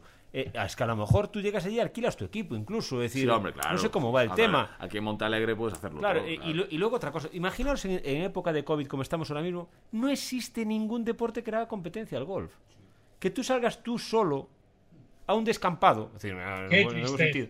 Solo. No, no, al, contra- al contrario. Es decir, el que le guste el golf, el que sepa jugar al golf, tiene que ser un privilegiado ahora mismo. Sí, hombre, claro. Y luego es un deporte non-stop, es decir, tú siempre vas a mejorar, tú siempre vas a poder competir, no admite edades, tú compites uno muy bueno contra uno muy malo que por handicap, no sé exactamente cómo, Sí, sí. compite siempre hay partido, es decir, es un deporte impresionante el golf, impresionante. ¿Qué pasa? Es- Que luego hay que saber, tienes un deporte de una dificultad extrema. claro. Es, es un deporte en el que se, se significa muy bien la diferencia entre dos personas. Uno lleva la- los palos y el otro le pega la pelotita. Pero que conste que me gusta el golf, ¿eh? pero la vida es que la vida es así de dura, chavales. Quiero decir, unos, unos llevan la- las bolas y el otro, Hombre, y los como- otros Bueno, Eh, co- dale. co- como en el Dakar, uno corre y otro te lee las, Y, las y el otro, y el otro se asusta. Exactamente, es cada uno, No os tiene, desaniméis, cada uno chavales. tiene la suya, cada uno tiene las, las suyas. Sigue Javi, vamos allá un poco más, Yo, la hora, ¿eh? Luis Enrique. Luis Enrique, sí. Yo creo que Luis Que Enrique es uno, es de los personajes de- del año en España. Sin duda. Para, bien. Sin duda, sin Mm. duda. Concordo. Digo, Sí. por, lo, por lo importante que ha sido eh, para el fútbol español al final. Y aparte, el- con la evolución que ha tenido, ha, eh, ha sido el- ha aparecido y desaparecido de la selección, ha vuelto a la selección. La gente tiene que darse cuenta de eso también, ¿eh? que eso también fue un capítulo tremendo. También lo, te- lo tenía el Alberto Ginés. Lo que pasa es que, claro, a ver, Alberto Ginés es un, es un también es, un- es una buena noticia para el deporte. Pablo, yo- la gente se tiene que imaginar a Pablo como en el teatro, con la cabecita y asomando. ¿Eh? y, y apuntándose. Oye, por cierto, que falta esa. Y yo que de- po- destacaría también a Alexia Putellas. También, Sí, hombre, claro, hombre. claro. hostia. Ostras, a la Porque- altura del- Es, ese primer balón de oro femenino en la historia. Y el segundo del fútbol Y el segundo, con Luis Suárez. Después de Luis Suárez. Claro, Luis Suárez, el, el, el ex amante de Miguel Bosé. Exactamente. ¿En qué quedó? Eso no lo llegó a denunciar, ¿no? No, No, no, no. no. Pues, Ahora, han, pues han librado, también- pues han librado una buena. Sí, sí, sí. También es cierto que al balón de oro se le daba una importancia que antes, que decir, Canavaro ganó el balón de oro y todo el mundo miró para otro lado. Y Owen. Y decir, Y Owen. Eh, bueno, Owen sí, lo que comentamos el otro día, ¿no? Que decir, que él se dio cuenta cuando llegó a España de que era importante el balón de oro. No, pero lo de, ¿Qué? lo de Putellas tiene el mérito de que lo que decir, yo creo, bueno, aparte del triplete de este año del Barça y tal, eh, pues es lo que digan que es importante para la, bueno, sobre todo para las niñas que empiezan a jugar al fútbol, pues tener de referente en vez de a Messi a Putellas. Eso quieras que no es un cambio de paradigma para el, para el fútbol español. Y tanto. Para el fútbol femenino y español. tanto. Ve- Vero Boquete no llegó a ese nivel ni mucho menos. Y yo creo que al fútbol gallego le ha ayudado muchísimo. Claro, al final eso- esos referentes pues van tirando de, del de- y el fútbol femenino español que necesita mucho, pues necesita un- impulsos. Es que, ojo, ahí, ahí voy a ser muy cruel, ¿eh? porque es que en plena pandemia se, se les llenó la boca, ¿eh? Y, y- y hubo un montón de fotos y reportajes y hemos conseguido que el fútbol femenino sea profesional y hemos igualado y hay patrocinadores y garantizamos la liga y se firmó un convenio y, y un año y medio después el fútbol femenino está igual de abandonado que estaba cuando se sacaron todas esas fotos. Es decir que eh, cuidado, eh, cuidado. Y Se nos llena mucho la boca muy fácil. Sí, sí, lo que pasa es que cometo, o sea, igual estoy cometiendo una imprudencia porque me pueden zoscar por todas partes, ¿no? Pero, o sea, por todas partes no, porque creo que tengo razón, pero bueno, sería de una manera injustificada. Yo creo que al fútbol femenino todavía le falta un paso. No, no, es, es- es que sé por dónde va- porque veo los partidos de la selección de Estados Unidos de fútbol femenino que son chaval, quiere decir que son varias generaciones jugando al fútbol en las universidades. Al fútbol femenino español. Mira, yo el primer partido que vi en Riazor fue del Carbo Deportivo, año 1983. Sí, 83. Carbo Deportivo, que era el equipo femenino que era campeón de España de, de fútbol, ¿no? Y me gustó ver a las, a las mujeres eh, jugando al fútbol y tal. Y, y, y- y Liz Franco es una chavala que luego juega con ella al fútbol sala y tiene una calidad increíble. ¿A qué voy? Que al fútbol, y ha mejorado en las últimas, las últimas cuatro temporadas le- le- la- eh, el físico de las jugadoras y, y la técnica ha mejorado muchísimo. Y yo creo que al fútbol femenino le faltan tres o cuatro temporadas para eclosionar. Si yo, si yo a lo que voy es a la hipocresía y al vender, al vender lo que no hay. Si tú quieres apoyar al fútbol eh, femenino, que debemos de hacerlo, llévalo poco a poco. No quieras ahora mismo sacarte la foto, que vende muy fácil, es una foto que vende de maravilla, y luego que se lleven el batacazo. Lo que es incuestionable es que la- el fútbol femenino español le falta soporte económico. Porque no se lo están dando ni desde la federación, ni desde los clubes, Desde la ni Liga desde las de empresas, desde la liga. tal. Eso es muy difícil de entender teniendo en cuenta la pasta que tiene, la pasta que hay metida En la- el fútbol. En el fútbol. Que, que le pueden dar el 5% Con el 1% Claro, arreglan el fútbol femenino. Están rateando cuando hay dinero. Porque, Totalmente. por ejemplo, eh, Ginés, medalla de oro de, pues, en, ¿sabes? en, los Juegos Olímpicos escalada. en escalada. Evidentemente, eso es una federación que no hay pasta. Exacto. Entonces, son deportes minoritarios que cuesta eh, desarrollarlos porque no hay pasta, porque no hay, porque no hay dinero. Pero es que en el fútbol hay todo el dinero. O sea, la federación tiene un presupuesto de 400 millones, eh, la liga tiene, no sé si son 3.000 o 4.000. Total. O sea, Total, con lo que se, con lo que se gastan en merchandising Claro. arreglan el fútbol profe- profesional femenino. Es inaceptable, por eso es a lo que voy, que nos sacáramos la foto y que dijéramos que ya va a ser profesional y luego ir a campos de fútbol femenino de primera división y que no haya una ambulancia. Claro, y, y le están rateando los- el salario, el- el- la- los derechos televisivos. Inaceptable. Inaceptable. Eh, estoy de acuerdo en todo lo que decís, completamente de acuerdo, y sobre todo que a la federación podrían tal, etcétera. Ahora, también tenemos nosotros que asumir nuestra parte de responsabilidad, y no como periodistas, sino como aficionados. Eh, por ejemplo, una, en el campo de fútbol de primera división no hay ambulancia, pero tampoco hay público. Ujú. Quiere decir, eh, el fútbol femeni- femenino lo televisa el teledeporte. Sí, sí, sí. O sea, el deporte televisa el fútbol femenino. ¿Cuánta gente se sienta a ver el fútbol femenino? Estoy de acuerdo contigo. Y es un tema, y es un, te- y es un Eh, tema que tampoco se puede ser hipócrita. El Madrid y el Barça tienen dos canales de televisión que los tienen que alimentar continuamente con todo. Ves partidos de alevines, ves partidos de tal vez cual. Si miras las audiencias de los alevines infantiles y el fútbol femenino, Totalmente te das cuenta que decir, eh, Totalmente Claro, de pero, acuerdo. pero, eh, todo, pero todo eso es un círculo. Exacto. Eso, eh, todo eso es un círculo. Que Pero, se- pero precisamente para llegar a ese punto en el que ya vivan por sí solos, es decir, tienes que enseñarla a pescar. claro, pero- Sí, sí, falta- sí. Tienes que enseñarla Lo a que es pescar. injustificable es el apoyo. A partir de ahí, pues, la, atención mediática tal, que pues, y va, que va- voy. va sumando y pasos como lo de Putellas es, es clave para, para Totalmente, eso. totalmente. el, el- el modelo de Estados Unidos con la liga universitaria, etcétera, etcétera, o sea, que que- do- donde empieza, ¿no? Y tal, eh, a mí me parece maravilloso. Y ahora tienes a, a la futbolista, ¿cómo se llama? Rapanui, la, la que va con el pelo- Rapinoe. Rapinoe, la que va con el pelo, Jolín, que tiene un predicamento tan importante casi como, el- como un presidente del gobierno que se niega a entrar en la Casa Blanca para darle la mano a, a Ujú. atrás y, y que gana un pastón, quiere decir. Pero, Pero el deporte en Estados Unidos. no, el el, deporte, el en Estados Unidos no se, va, va a otra, es otra dimensión. Ayer, por ejemplo, la NBA anunció que cambia el formato de competición y, y- y ellos sí que se renuevan, saben evolucionar rapidísimamente en todos, en el fútbol, en el baloncesto, en la NFL, en el béisbol, en todo. Hombre, es que pero partimos En de la base. todo. ¿Quién es el comisionado de la NBA y quién es el presidente de la Federación Española de Fútbol? Ahí es a, lo, es a lo que vamos, es a lo que vamos. Que a lo mejor tú tienes que evolucionar y a lo mejor el fútbol femenino... Uno está gestionado como si fuese Apple o, pues yo qué sé, o Microsoft. Tal cual. Y el otro está gestionado por la charcutería Manolo. Totalmente. Es, esa, es la, Claro. esa es la realidad, lo que acaba de decir Javi, es totalmente cierto. Totalmente es así, o sea, ¿quién es Rubiales? Totalmente cierto. Como era, como, era, como era antes Villar. ese- To- to- es que es que Si Rubiales, son unos, son unos caciques Ru- Rubiales vino a, a sacar a Villar para ser Villar. para ser Villar. Exactamente, no Es hay más otro- es tutía, otro no hay más tutías, no hay más tutías. Siempre andan ahí, Por, por eso, por eso, por eso las yo, miserias. por eso yo a Tebas, que hay cosas de Tebas, eh, enlazando el tema Y- de Xavi y de y- Guardiola, que no me gustan, Hombre, pero, sin embargo, yo creo que el fútbol profesional en España ha evolucionado pues, salvajemente. Pero, pero también eh, que, que Tebas sea el referente de la. es decir, Que Tebas da- Pero porque la Liga de Fútbol Profesional, la li- sí, hay que reconocerle el mérito a Tebas, pero es un pirata. Claro, es, por eso es digo, lo que acabo de decir, que, un- tiene temas que no, pero al, me- al menos él ha sido capaz de dar la vuelta que tiene muchas cosas al fútbol. Claro, pero, pero, pero indica, si un personaje del nivel de Tebas es capaz de mejorar el fútbol español, ¿cómo estaba el fútbol español? Pues porque, pues ¿Sabes? porque- pues porque Te- Tebas, eh, es- Tebas, a ver, Pues porque- porque- es un abogaducho. porque el fútbol español no, no es capaz de salir del nivel que tiene España. Claro, En pero, todos los- en todos pero que, en, segmentos un- en los que pero que en, un- eh, en una película, ¿sabes? Eh, pues Rubiales es el cacique cutre Y el otro y es el otro es el conseguidor, el abogado que está por ahí, ¿sabes? Que es así. Totalmente. Javi, Tú total- estás- totalmente. o sea, tú luego ves, pues eso, la NBA, en la, pues, Joder, todo, Y el NFL, que incluso es un Claro. deporte que no tiene y aún así funciona Es, de otra es lo que nos, es lo que nos falta en España. Totalmente, talento para gestionar esas cosas. Porque dinero hay, entonces no es una excusa. Totalmente. Claro. Javi, eh, sí, Que- perdón. no, digo que es una pena. eh, por ejemplo, el chaval del me- me- medalla de escalada. Eso es un caso de que sí que es cierto que los deportes minoritarios necesitan pasta, pero se, se la tiene que dar al final el gobierno. Pero es que- porque, quiero- porque las son federaciones que no tienen dinero. Que, que, que, que, que- que cuesta más mover eso, pero es que el fútbol no tiene ninguna excusa porque Ninguna. es un país de fútbol, con todo el dinero que quieren, y al final Ninguna. está gestionado por dos mediocres. Ninguno, ninguno. Eh, Xavi, ¿te queda algún personaje nacional por ahí que contar a ti? No, no, bueno, Nacional eh, llevamos unos cuantos. A mí me parece eh, maravilloso también eh, lo que viene a las Olimpiadas, la irrupción del, del skate.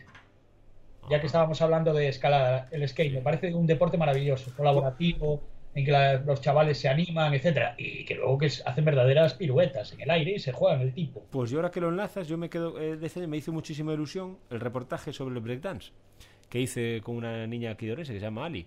Y, Mm. y que el breakdance va a ser olímpico, lo digo por eso, porque el breakdance va a ser olímpico, va a debutar en los Juegos Olímpicos de, de París. Oye, pero Alicia es un fenómeno. Ali, Ali, sí, sí. Ali, sí, Ali, sí, sí, sí, sí, lo- Es que es, es a lo que voy, Javi, que... Es la hija de un colega mío. Ah, Bueno, sí. es, que es, es la hija de Hugo, Hugo Bavarro, Ajá. Pues mira, que, yo- que- yo- que es enfermero en el CHU. Pues mira, yo tuve el placer de hacer el reportaje el día siguiente, hacer, eh, hacerse público el breakdance y olímpico, luego conseguimos traerla al final de... Sí, porque vino a Telemiño. Lo que pasa es que Claro. Cuando vino a Telemiño yo estaba confinado. La trajo, no- la, trajo, no- la trajo, la trajo el chico, que presenta el programa de Telemiño, la trajo, la trajo Claro. ese, ese día.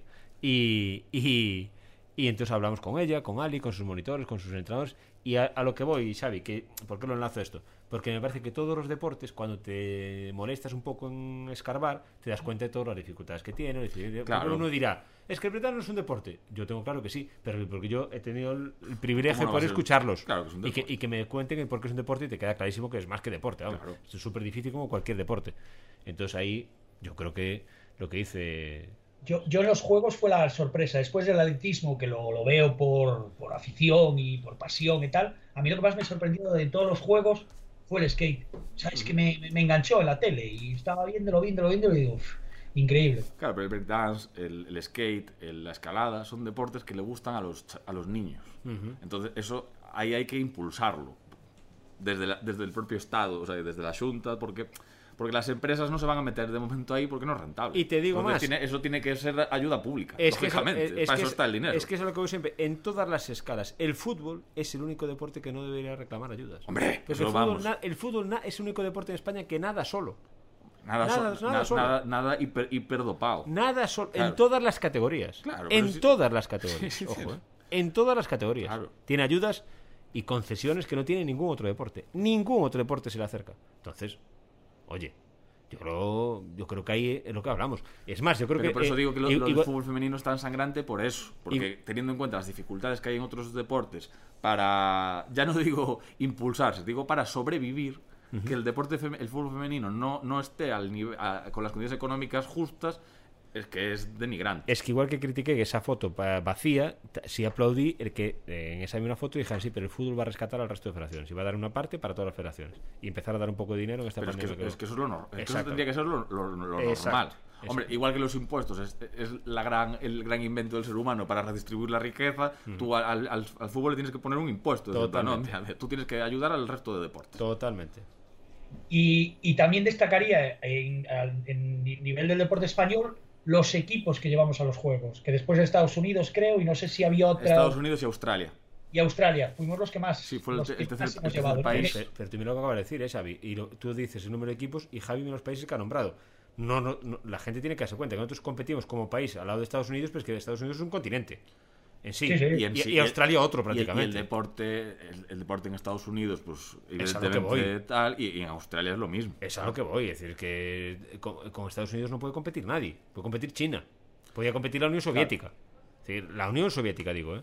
Los que no, los que son muy jóvenes, la Unión Soviética tienen que entrar un poco de internet y era un montón No, de era un es el- montón de países es- que ahora pero es- está- es el mérito de, de España como de. España como país o Italia, que son países que compiten muy bien en los deportes cuando realmente por desgracia no te puedes comparar ni con Estados Unidos, ni con, ni con ni con Francia, ni con Canadá, ni con Alemania, ni Tot- con porque Totalmente. La sorpresa fue Italia, eh, la Ah. reina de la velocidad en la pista. Y ha mejorado mucho Italia a nivel de, de vez. Ha dado un paso adelante. Estuvo porque se han profesionalizado. está Italia, los, los jóvenes, los que no saben lo que es la Unión Soviética, eh, cuando estaba la Unión Soviética, Italia era una potencia mundial en todos los deportes. En todos los Es deportes que Italia en siempre, equipos y en selecciones. Italia siempre, en Siempre deporte, fue. siempre, Siempre lo ha lo mejorado. España es la que está creciendo. Realmente es el país que estábamos infra.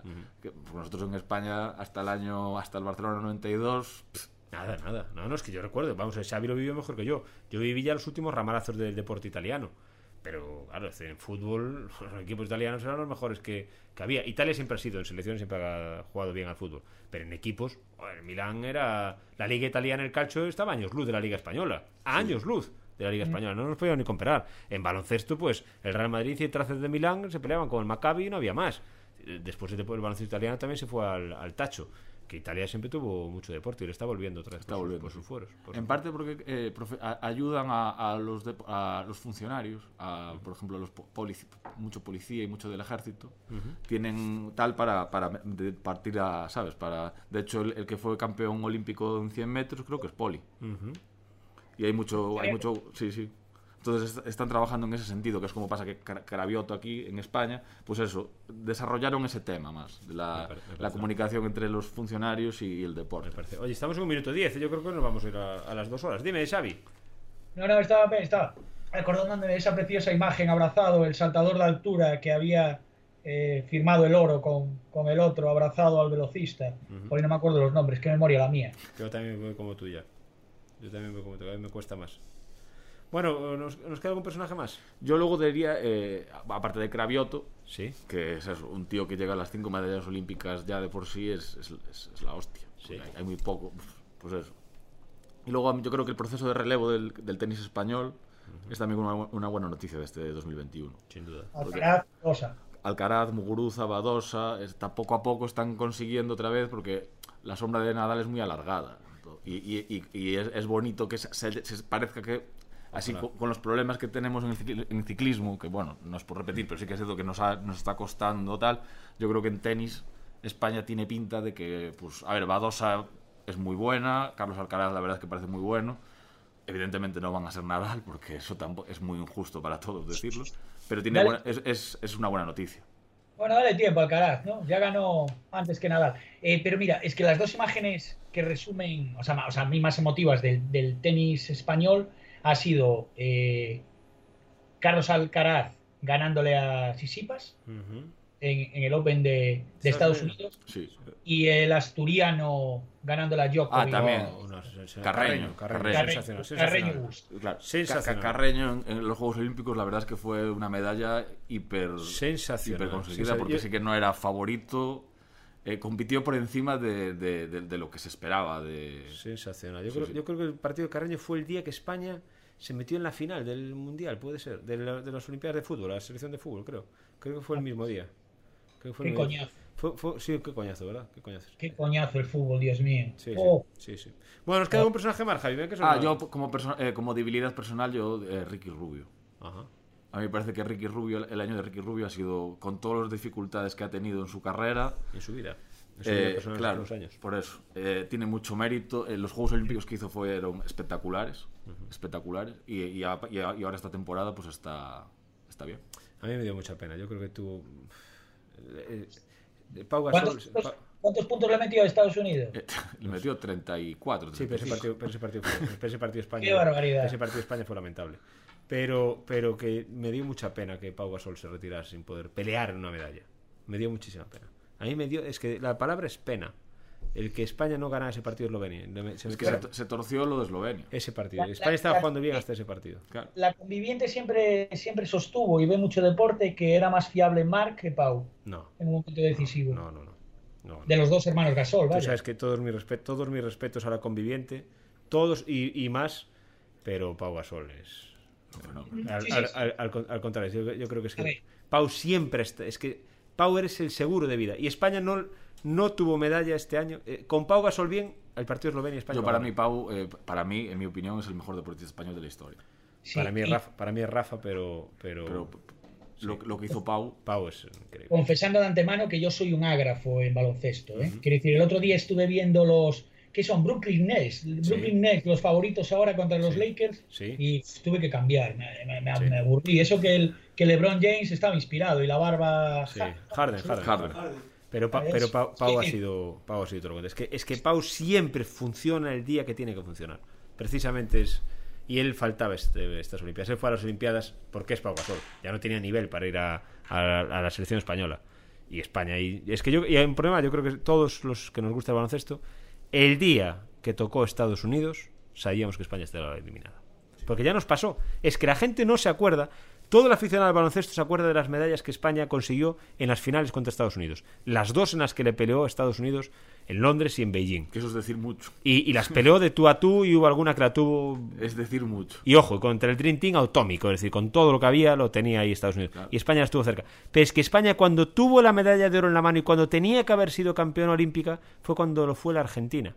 Eh, España esa eliminatoria le toca en el cruce Estados Unidos, que es una Estados Unidos acabada, que no consigue absolutamente nada y pierde ese partido. Porque Estados Unidos, incluso cuando estén bien malo regular, si tienen el día te dan ganado. Sí. Y, y- y- y esta vez cuando tocó Estados Unidos sabíamos que estábamos fuera de, las Olimpiadas. Una pena, pues yo creo que Pau Gasol se merecía el... Aparte era como cerrar el círculo, Claro. era, era perfecto, era la, la trayectoria perfecta para Pau, pero bueno. eh, Fue duro, la verdad.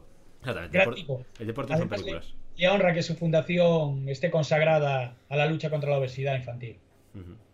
Quiere decir, ¿no? Porque Sí, el sí. tipo podía dedicarse a otros negocios y tal y cual. Y... No, pero ahí, ahí va- Ricky también está metido siempre en proyectos solidarios y tal. mucho, o sea, y la muerte de su madre la- Claro. la- la- yo creo que Ricky, sí. Ricky merece la pena, la verdad. Mucho, muchísimo, muchísimo. Bueno, ¿tienes un personaje más? No, voy yo. Voy yo. Y casi nos vamos a ir cerrando, ¿no? A ver, yo os digo uno rápido. Yo el mío, tú sabes que el anterior fue Ricardo Ramiro.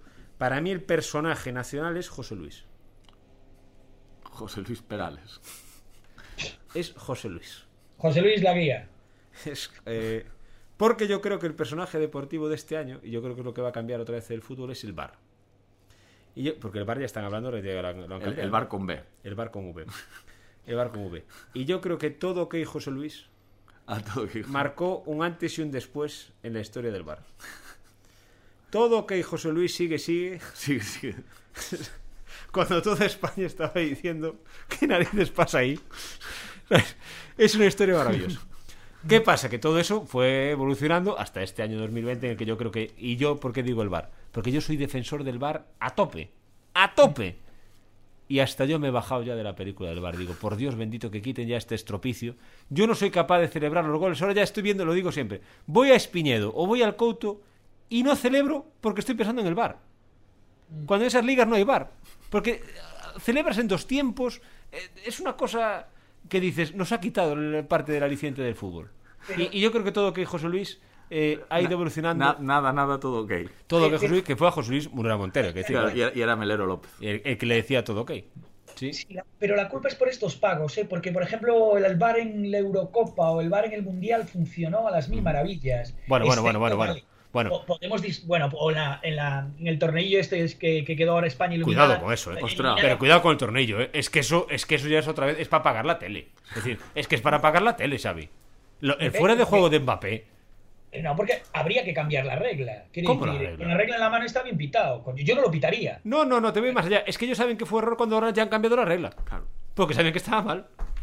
Claro. Es que el fútbol en qué consiste, Xavi. Y, y, y, y- y los árbitros. Es que, es, es que el árbitro es un juez. El árbitro no es un futbolista, el árbitro es un juez. Y si el juez está viciado, no puede ser un juez.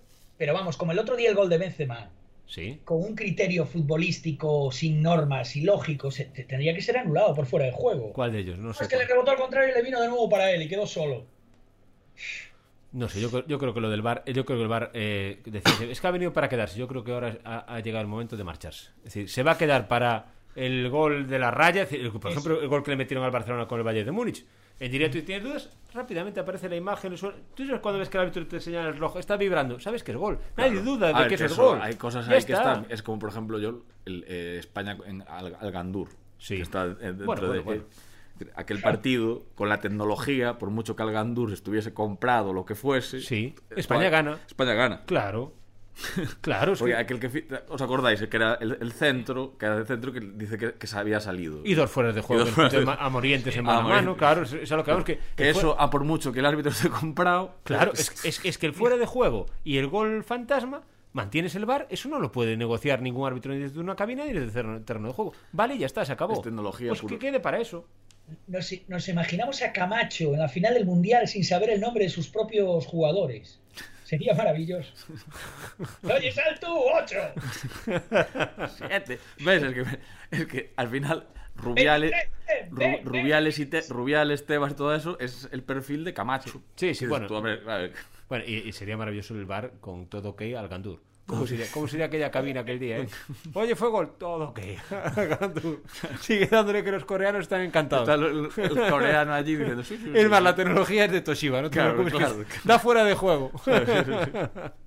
Madre mía. Bueno, vamos despidiendo, chicos. ¿Me quedan vuestras recomendaciones? ¿O que, que os queda algo más en la chistera antes de ello? No. ¿No? Xavi, voy contigo. No podemos fallar a la cita. Traes algo también para despedir el año, ¿no? Eh, ostras, vamos a ver. Algo Sí. se nos ocurrirá Sí. inmediatamente, ya. Pues venga, vamos allá. Todo ok, Xavi, dale, dale. Eh, ya que estamos, eh, bueno, pa- para despedir el año eh, y que hemos hablado de entrenadores, etcétera, y fútbol de antes, os traigo una anécdota que sucedió en la temporada 97-98, durante la final de la Copa de Europa, que enfrentó en el Amsterdam Arena al Madrid y a la Juventus, y a la Juventus de Turín. La del gol de fuera de juego de Mijatovic. ¿Eh? Si, hubiera, si hubiera ¿Ves? Si hubiese VAR en ese momento también algo pasaría para... la tecnología en ese momento se daría, la tecnología algo pasaría para que no... corte, sí. la séptima que el Madrid llevaba desde el año 66 sin, sin reeditar la Copa de Europa. Bueno, eh, Javier Ureta, que por- en, aquellos momentos entrenaba al Celta de Vigo, eh, comentaba, comentaba la, la Champions para Gaspar Rossetti, que estaba en Radio Voz. Eh, la comentaban, creo recordar, en- desde Coruña, Corral, que entrenaba al Depor, Corral y, y Javo desde, desde Vigo. Bueno, Javo llegó al partido, o sea, llegó al partido, llegó a la redacción, llegó a la redacción y había que entretener un rato, ¿no? Entretuvimos a, rato, Javo un rato mientras no empezaba el partido. Y en la redacción habíamos hecho una porra. Entonces teníamos una porra, una porra potente, porque eran, eh, no sé, 36 euros o 37, pero en aquellos tiempos nos daba para, para unas cuantas para unas cuantas noches. Entonces le dijimos a Javo, Javo, eh, ¿quieres participar en la porra? Y, y Javo, sí, sí, claro, 0-0. 0-0. Un tipo más rica como Javo, Juanín, Sí, no, no. No iba a decir 4-3. lo decía César Casá, dice, Javo obligaría a los jugadores a salir con paraguas un día de sol. Por si acaso. Entonces Javo 0-0. Y Sabor, estábamos Sabor y yo y tal, y nos eh, nosotros nos fuimos a, pa- a pa- a palear páginas, vaya, teníamos un, un face de páginas por hacer y dejamos a Javo allí. Pero de, de vez en cuando íbamos a ver si Javo respiraba, ¿no? A, a entretenerlo. Sí, tal y cual. Iba como el minuto 15 y dice Jamo, oye, por cierto, ¿puedo cambiar el resultado? Claro, era el entrenador del Celta. ¿Cómo no ibas a dejar ja- cambiar el resultado a Javo? Y en vez de decirle no, dijimos sí. Y Javo, 1-0. 1-0, acaba el partido. Y entonces, claro, nosotros honrados, con los 7.000 pesetiñas o 8, que serían 36 euros, 40 euros de, de hora, pues se lo llevamos a Javo. Entonces Javo cogió el dinero y nos dice, bueno, y ahora me podéis llevar al, al hotel. Javo siempre vivía de hotel. Claro, el entrenador del Celta, Saborío y yo nos miramos y dijimos, pa, camino al hotel. eh, nos va a soltar miles de historias para rellenar páginas durante un mes, quiere decir, ya no volvemos a madrugar en un mes, y seguro que nos deja la porra. Que ¿cómo no le va a dejar la porra a unos chavales que tienen 25 años y unas ganas de salir tremendas? Pues llegamos a la puerta del hotel, íbamos hablando con Javo, que no nos soltó nada, nada, nada de nada, y llegamos al hotel, Javo se baja del coche y dice, bueno chavales, hasta luego. Ahí se fue Javo con los 7.000 pesetiñas de la porra, de una porra que había ganado con una trampa. Sin más, amigo mío, sin más, sin más, sin más, como tiene que ser. Maravilloso. Para Javi ganar Ureta. la liga hay que ser como Javi Ureta. Pero esa noche seguro que invirtió algo de ese dinero en algo que hoy le está dando réditos. Javi Ureta, amigo mío, era. ¿eh? ¿Eh? Era Bueno. so- sobrio en todo Sobre. lo que. Parco. Sí, Parco, sí. ¿Quién? Ja- Javo. Sí. Javo era tremendo, macho. Vivía en el hotel, salía a caminar y no gastaba ni suela de zapato. ¿Cuántos años vivió en el hotel de? Una broma. Lo, lo- que estuvo en el Depor. Eso es increíble. Es Eh, la, increíble. la- la mujer era maravillosa, por cierto. O sea, una, una- una- una- señora estupenda. Y el hijo, curiosamente, el hijo le, le hizo un reportaje una vez, ostras, que le cayeron leches por todos lados. Porque era la alineación del hijo de Javi Ureta. Y que fue- Javi puso la alineación que le recomendaba el hijo. El hijo lo asesoraba, era. Lo tenía ahí. Cuando todavía no existían las estadísticas ni todas esas cosas. El hijo asesoraba a Javi Lureta. Bueno, Lorenzo- Lorenzo Sánchez para descanso lo hizo con su hijo, lo puso Anche- Ancelotti ahora tiene el hijo de Ancelotti. Ancelotti con su hijo y Ancelotti es un pedazo de entrenador como la copa un Sí, pino. Cada vez me gusta más. Y Lorenzo Sánchez presidente. La, la- la- la séptima que acabas de nombrar de Amsterdam Arena es suya, Sí. de Lorenzo Sanz. Sí. Así que Lorenzo Sanz luego tenía otros vicios. Lorenzo empezó, Lorenzo empezó agua- Lo- Lorenzo es un tipo que empezó vendiendo agua de botijo en el Vicente Bernabéu. Sí, sí, sí. sí. Es, es un tío con una historia tremenda, ¿no? Yo al final, sea, yo me llevaba muy bien con él, aunque tuvimos un pequeño desencuentro, pero, pero un gran tipo, un gran tipo y sobre todo eh, le gustaba el fútbol como, como Mourinho, el presidente del y, y- y tengo la sensación de que entendía de fútbol. Entendía. entendía Es como, es como Lendoiro o Mourinho, el actual presidente del Celta. Todo el mundo piensa que Mourinho, cuando eh, el club lo presidía Horacio Gómez, era consejero y Mourinho recorría toda España para ver al Celta. Sí, sí, sí. Son, son, presidentes, son presidentes que han llegado ahí porque les gusta el fútbol. Porque entienden de fútbol, porque son apasionados del fútbol. No porque haya sido un empresario que... No quieren instrumentalizar su equipo. Eso Exacto, es importante. Exactamente. O sea, exacto. Quiere decir, también le gustaba el fútbol a Lopera, solo que Lopera era. ¿Qué era Lopera? Manuel Ruiz de Lopera, era de Pero, otra no, no, pasta. pero Lopera No, era... eh, ¿Lopera eh. era? ¿Eh? Dije, pero Lopera era... De otra pasta. Ah, de otro pasta.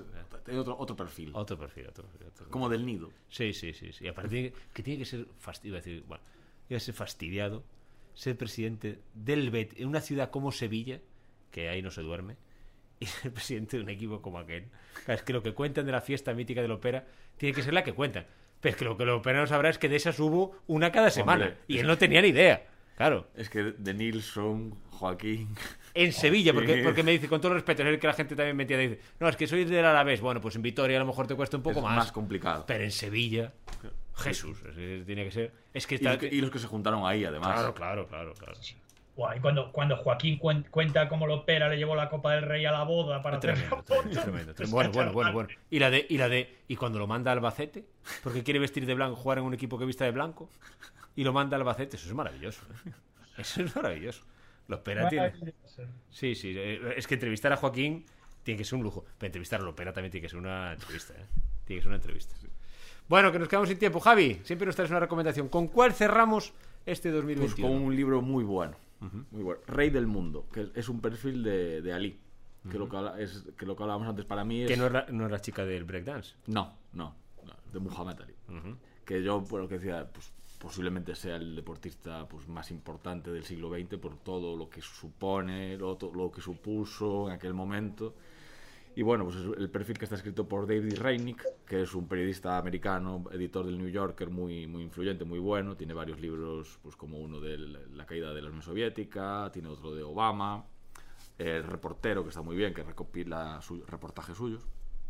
Y este pues es un perfil de, de Ali, de- de- para entender un poco más hasta qué punto la trascendencia de, de la figura de... Hay, hay deportes, siempre digo, anécdotas, deportes o acontecimientos deportivos que, aunque odies el deporte, imagínate gente que odie el deporte. Por mi padre, por ejemplo. Mi padre no pasa del deporte, me lo- dije siempre. Sabe quién es Messi y poco más. Pero Ali es un personaje que merece mucho la pena bucear en él. Es decir, estoy contigo, Javi. Yo creo que es uno de los grandes deportistas. Es que va más allá del deporte. Lo que hablamos antes de empezar a grabar este, posca- este podcast. Perdón. Ali es eh, un referente humano. De valentía, de superación, de, de persistencia en, en lo que crees. Mm, Y luego, como deportista, claro, ha sido buenísimo. claro, claro, ha sido buenísimo. Es decir, él- Sí, por pero ya al, margen del boxeo. el hombre encima consigue todo eso, ser ese referente, porque hombre encima en lo suyo es el mejor. Es el mejor. Es el mejor. Es decir, pero la vida de Ali es para bucear en ella. ¿eh? Claro, porque a ver, tú luego piensas pues en otros deportistas de ese nivel, por ejemplo, Tiger Woods. Luego hay que reconocer que Tiger Woods, su vida no, no es posiblemente el americano ejemplar del año. No, y, y otros, y, ot- y otros que hayan, si- que sí hayan- y otros que sí hayan sido ejemplares. Pero eh, luego, la comodidad que te da el siglo XXI no la tenía Muhammad Ali. Decir, no la tenía. no, no, es decir, al, eh, al contrario. Claro. Y, y su, y su elocuencia. Eh, da- Dalí era, cap- podría ganar perfectamente el concurso mundial de debate, esos Sí. que se celebran tanto. Es que era un orador como, como la copa de un pino, un tipo que argumentaba en línea recta, ¿no? A Y mí- que deja momentos, pues es lo que comentabas del el combate aquel contra Foreman en, En Kinshasa. en el del 74. Sí, pero sobre todo, sobre todo la vida de él. Es decir, lo que es capaz de hacer. Lo que es capaz de hacer como Cassius Clay ya es la leche. Es- ese documental, cuando fuimos Reyes, eh, es una de las joyas. Hmm. del género, ¿eh? Creo que aparece. eh, Ya, ya está Don King de aquellas, ¿no? En- Sí. en- ya está Don King Sí, como sí, promotor, sí. ¿no? Es promotor, de hecho yo creo que es el promotor él. Don King estaba ya cuando, cuando cayó Jerusalén. En la UEFA. En la Cuando, cuando cayó Jerusalén en la UEFA.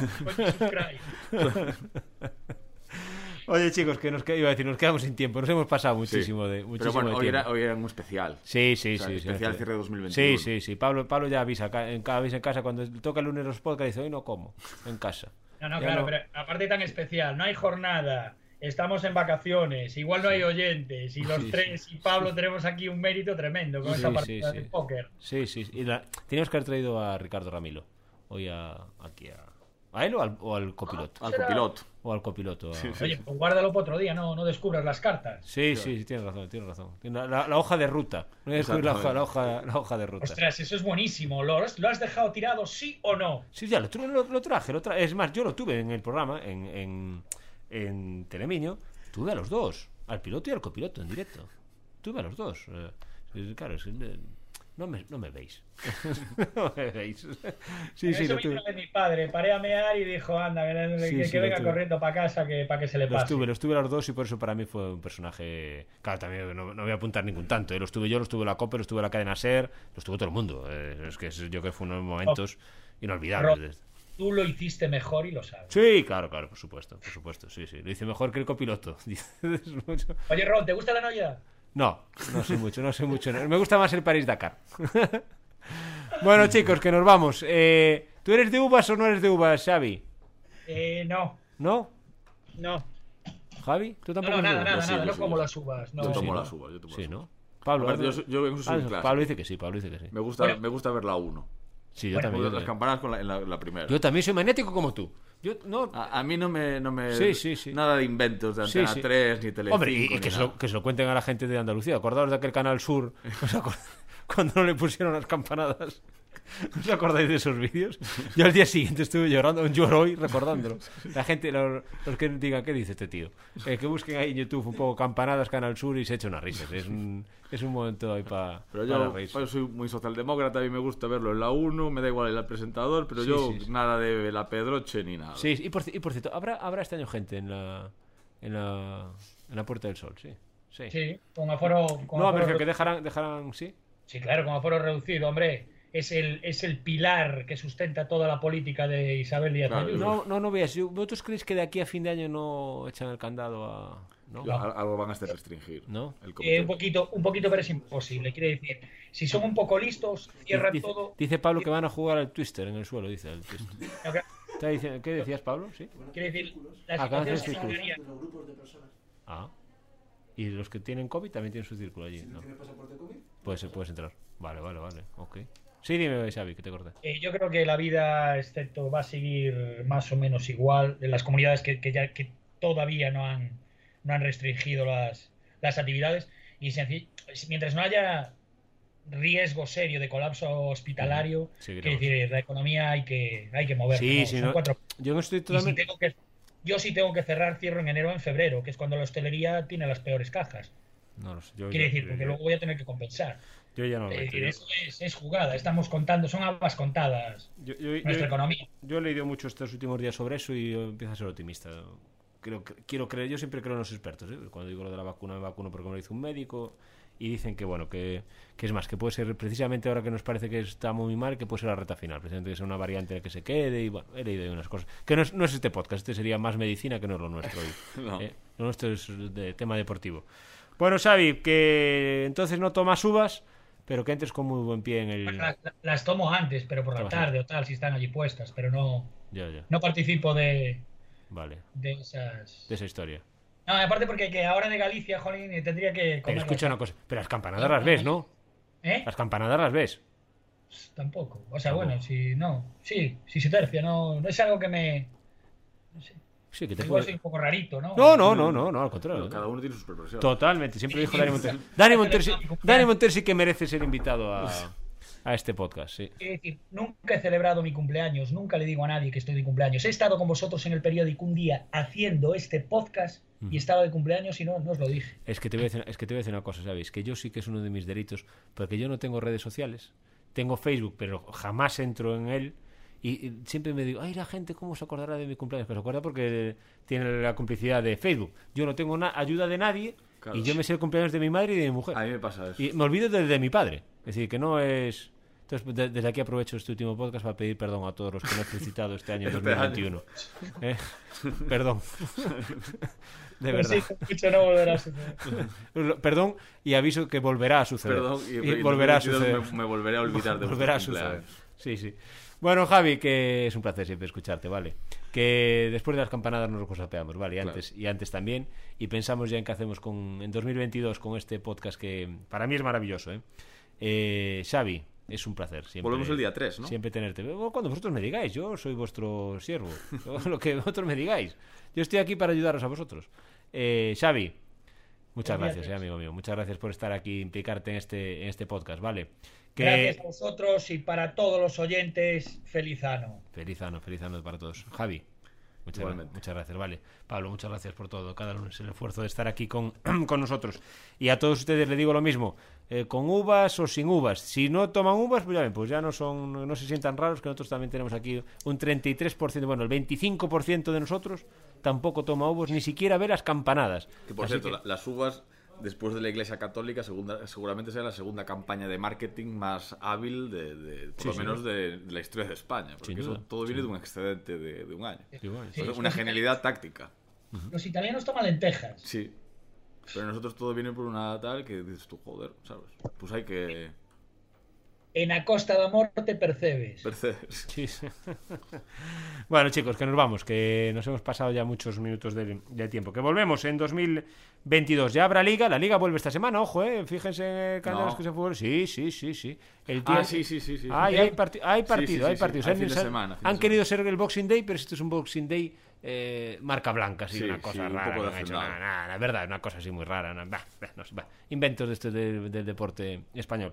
Que lo dicho, que pasen una recta final de año maravilloso, que entren en el 2022 con buen pie y en 2022 seguro que va a ser mejor que 2021.